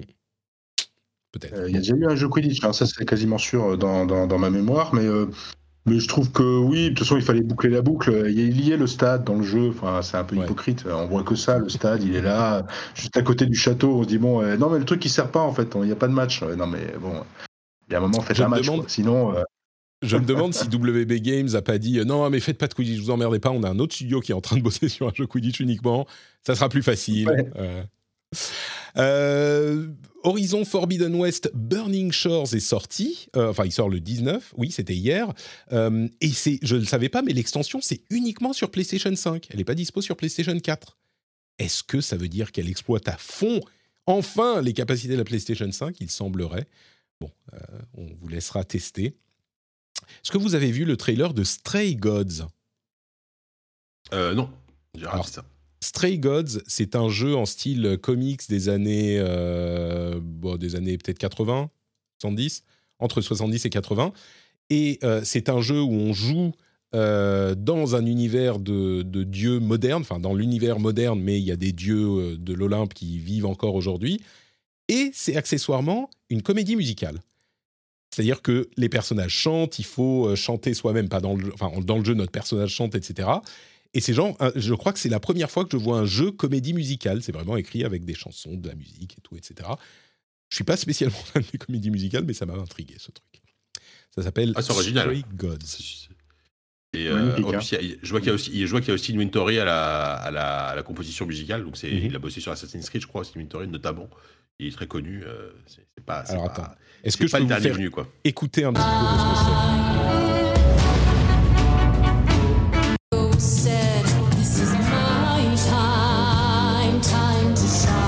Bon, je le Ouais, fais pas bon, trop parce que parce que démonétisation, enfin je me démonétisation, blocage. Euh, Il y a un autre jeu, euh, un Call of Duty-like de EA qui s'appelle Immortals of Aveum et euh, qui est une sorte de Call of Duty, mais avec, euh, avec d'un- dans un univers de magie. Et enfin, c'est un univers médiéval fantastique complètement, et c'est plutôt de la magie. Et le résultat, c'est un jeu type Call of Duty en solo, que d'après ce que j'ai compris. Franchement, on m'aurait dit ça comme ça, j'aurais dit non, non, ça va, c'est bon, on en a déjà. En voyant le trailer, je me suis dit pourquoi pas? Pourquoi pas? Ouais, bah pareil, c'est, pourquoi pas. euh, c'est vrai qu'on on a, enfin, c'est quand même rare les, les FPS euh, qui, euh, qui misent sur la fantasy, euh, la magie. Il y en a eu dans les années 90-2000 avec Heretic, Exen et compagnie, mais Mm. aujourd'hui il y en a quasiment plus en fait. Donc euh, ce serait intéressant de voir si un, si un truc comme ça peut, peut à nouveau marcher quoi. Et ça, le truc qui m'inquiète, c'est que ça sort le 20 juillet, dans deux mois. Généralement, Oh, bah EA, oui. quand- Quelle quand- bonne idée. non, mais surtout, EA, ils mettent à fond, tu, mets, tu vois, ils mettent le paquet sur le marketing. Là, c'est quoi? C'est la première fois ou deuxième fois dont on entend parler, donc euh, bon, on verra. Euh, tac, tac, tac, Gollum qui fait payer le doublage en langue elfique, ça a fait, euh, ça a, comment dire, choqué tout le monde. Moi, je dis bon, on s'en fout. Suicide Squad, Kill the Justice League est décalé officiellement à 2024. Bon, j'espère qu'ils pourront effectivement bosser Bah oui. dessus. Très bien. Pas plus mal. hein. Bah, le problème, c'est que même en 2024. Non, Jean, Jean est dépité, j'ai l'impression. On entend la sirène des pompiers quand même. hein, là, je- je- Pas dans la vraie vie, hein, j'entends dans- autour du jeu, malheureusement. Quoi. Enfin, je- Patrick, t'es le seul à attendre ce jeu. Il faut, faut, que tu, faut que tu te rendes compte, faut que tu te rendes à l'évidence. Écoute, j'aime rester optimiste. euh, je dois avouer que je, je- je me fais violence pour rester optimiste sur le jeu. Pour, non pas pour rester optimiste, pour garder une porte ouverte de possibles euh, intérêts de, de ce truc. Le problème, c'est que ils l'auront ils l'auront décalé de quoi? 10 mois 8 mois? Tu peux pas ouais. fondamentalement changer la nature d'un jeu euh, en 8 Non. mois. Et ce qui Non, posait problème aux gens avec les trailers, c'était la nature même du jeu. Donc, euh, bon. Et puis Après, enfin, peuvent- Ce qui m'ennuie, c'est les que c'est. gameplays. Peut- ouais, peut-être. Ouais. Mais le gameplay, on l'a même pas vraiment vu. Donc, euh, ce que ça peut vouloir dire, c'est qu'ils ont revu leur jeu, ils se sont dit, bon, il n'est pas prêt. Donc, peut-être qu'ils peuvent le peaufiner. Mais ils vont pas ch- le, le changer. Peut-être que le gameplay sera plus fun. Je sais pas si ça va. Mais, mais en même dans temps. les, dans les mouvements, Hmm. dans les mouvements, dans les dans, dans l'aspect un peu punchy, euh, euh, dans le fait comment on tire, comment ça renvoie des, sensations. Ça, Hmm. en plusieurs mois, on peut travailler cette question parce qu'on a besoin de ce temps-là pour avoir une espèce de, de entre guillemets un retour de force. Là, effectivement, dans le trailer, au-delà du côté euh, game as service, hein, qui euh, effectivement a, en a climatisé plus d'un, il n'y avait pas tellement d'impact par rapport à d'autres. C'est-à-dire, même si tu, tu vois, il n'y avait pas de sensation d'impact. Je pense qu'ils peuvent gagner en. en- euh, surtout ce studio-là, ça peut gagner en impact euh, en 8 mois. Quoi. Merci de, de, de, de- donner un peu de, d'espoir à mon petit cœur Ouais. brisé. Et enfin, euh, Squeezie, Gotaga et Brooks, que je ne connaissais pas Brooks, euh, ont annoncé un projet d'équipe d'e-sport dans une vidéo un petit peu, euh, enfin très très produite. C'est les Gentlemates, et donc ils ont leur équipe d'e-sport aujourd'hui. Est-ce que, alors, je suis sûr que ça fait rire beaucoup de gens.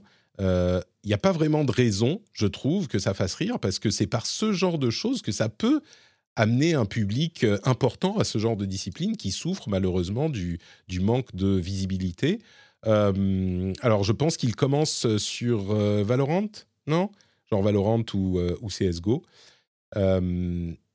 Moi, je suis. Je pense que c'est plutôt positif, l'arrivée des Gentlemates, même si peut-être que beaucoup regardent ça avec. comment dire? Circonspection. Comme vous. Je- juste, vous- ça me- ouais, non, non, parce qu'en fait, ça me faisait penser à un- une autre actu euh, qui est tombée hier, euh, qui, est, qui est liée plus ou moins, parce que c'est le même univers, c'est la fin de le stream. Ils ont annoncé euh, le stream, la, la fameuse. La fameuse chaîne Twitch euh, qui était gérée par Webedia ou sur laquelle j'ai participé moi à l'époque euh, quand je bossais notamment sur le journal du hardware ils ont annoncé la fin de le, le- complètement euh, Webedia arrête les frais et ça me fait un peu quelque chose parce que c'était quand même un truc assez gros il y avait il y avait des trucs assez cool dans le stream et et voilà c'est un peu dommage mais ça montre aussi que aujourd'hui gagner de l'argent enfin surtout qu'il y avait il y avait beaucoup de moyens engagés sur une chaîne que sur un projet comme ça notamment les plateaux la régie etc et bah pour trouver la rentabilité c'est pas facile hein. C'est certain. Euh, là, je suis même pas sûr qu'ils fassent ça pour la rentabilité. Tu vois, je suis pas convaincu qu'ils aient. euh, C'est peut-être plus une question d'image. Euh, je suis pas convaincu qu'ils pensent que ça devienne une entreprise euh, qui, gagne de l'argent. Encore que, s'ils commencent à gagner un petit peu des tournois et qu'il y a tout le public de Squeezie et Gotaga qui se met à défendre l'équipe de Squeezie et Gotaga, et, et Brock, je suis désolé, lui, je le connais pas, bah, tu peux te mettre à vendre du merch, tu peux essayer un petit peu de monétiser le truc. Peut-être, possiblement.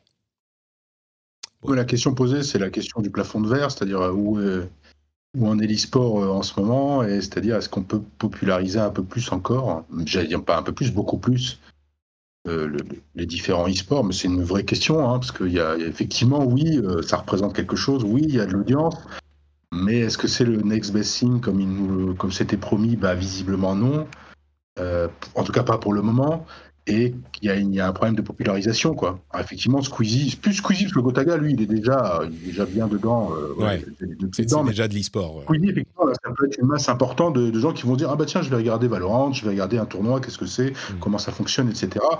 Euh, mais il y a, il y a- il y a un- je trouve qu'il y a un vrai souci qui, qui se pose, hein, c'est le, le- le- d'accrocher encore plus de gens plus vite pour le, pour le Ouais. e-sport. Or là, on a l'impression que si ce n'est ça stagne, ça a du mal à, ça a du mal à embrayer sur une autre vitesse. Quoi.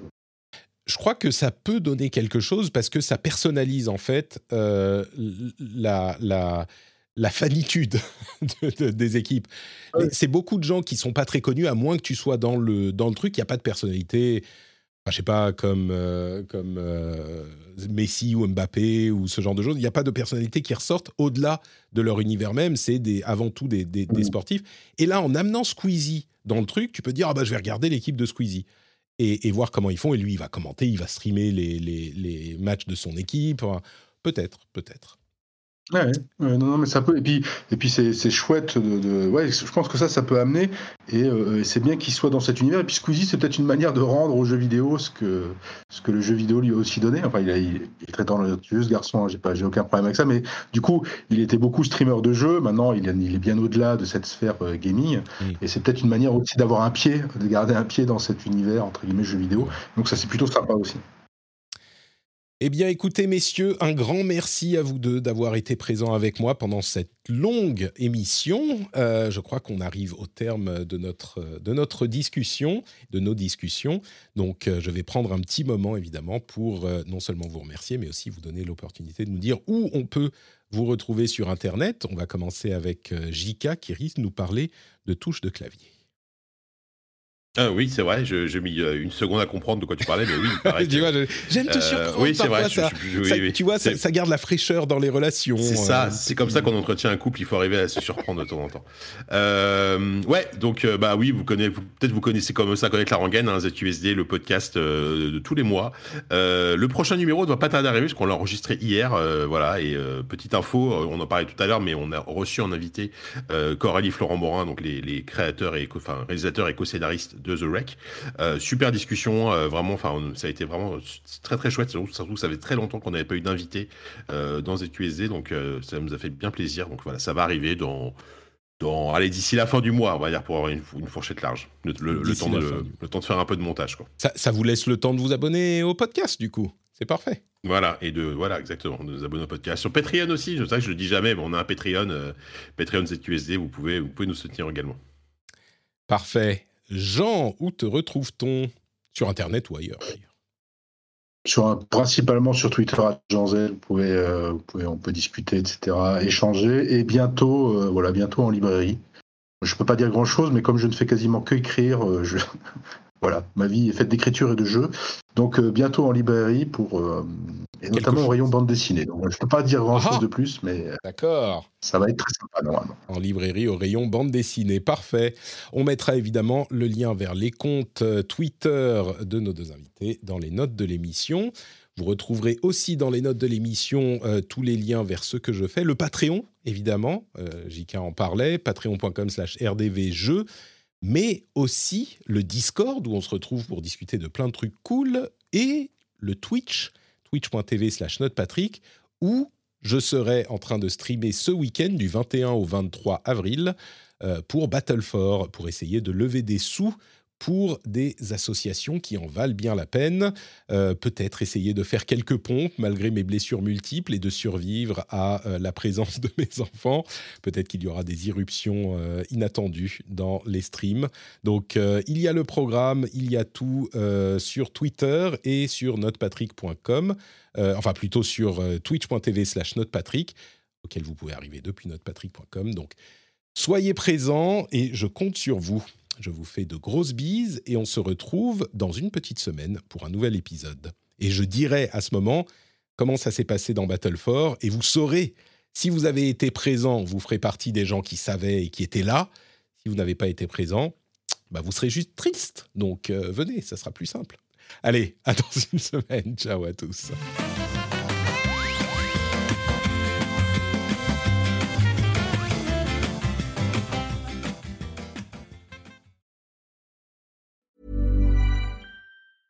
Hi, my name is Danny Pellegrino from Everything Iconic, and I'm excited to talk to you about Club Med. Club Med operates beach and mountain resorts and is the best all inclusive getaway for families. They have Club Med Punta Cana, their flagship family resort, and many other options in Mexico, the Caribbean, and around the world. Club Med are the pioneers of the all inclusive concept, which is the best way to vacation. Great for families, groups, or even solo travelers looking for land and water sports, delicious food food, and a place to make unforgettable memories. Visit clubmed.us, call 1 800 Club Med, or your travel advisor.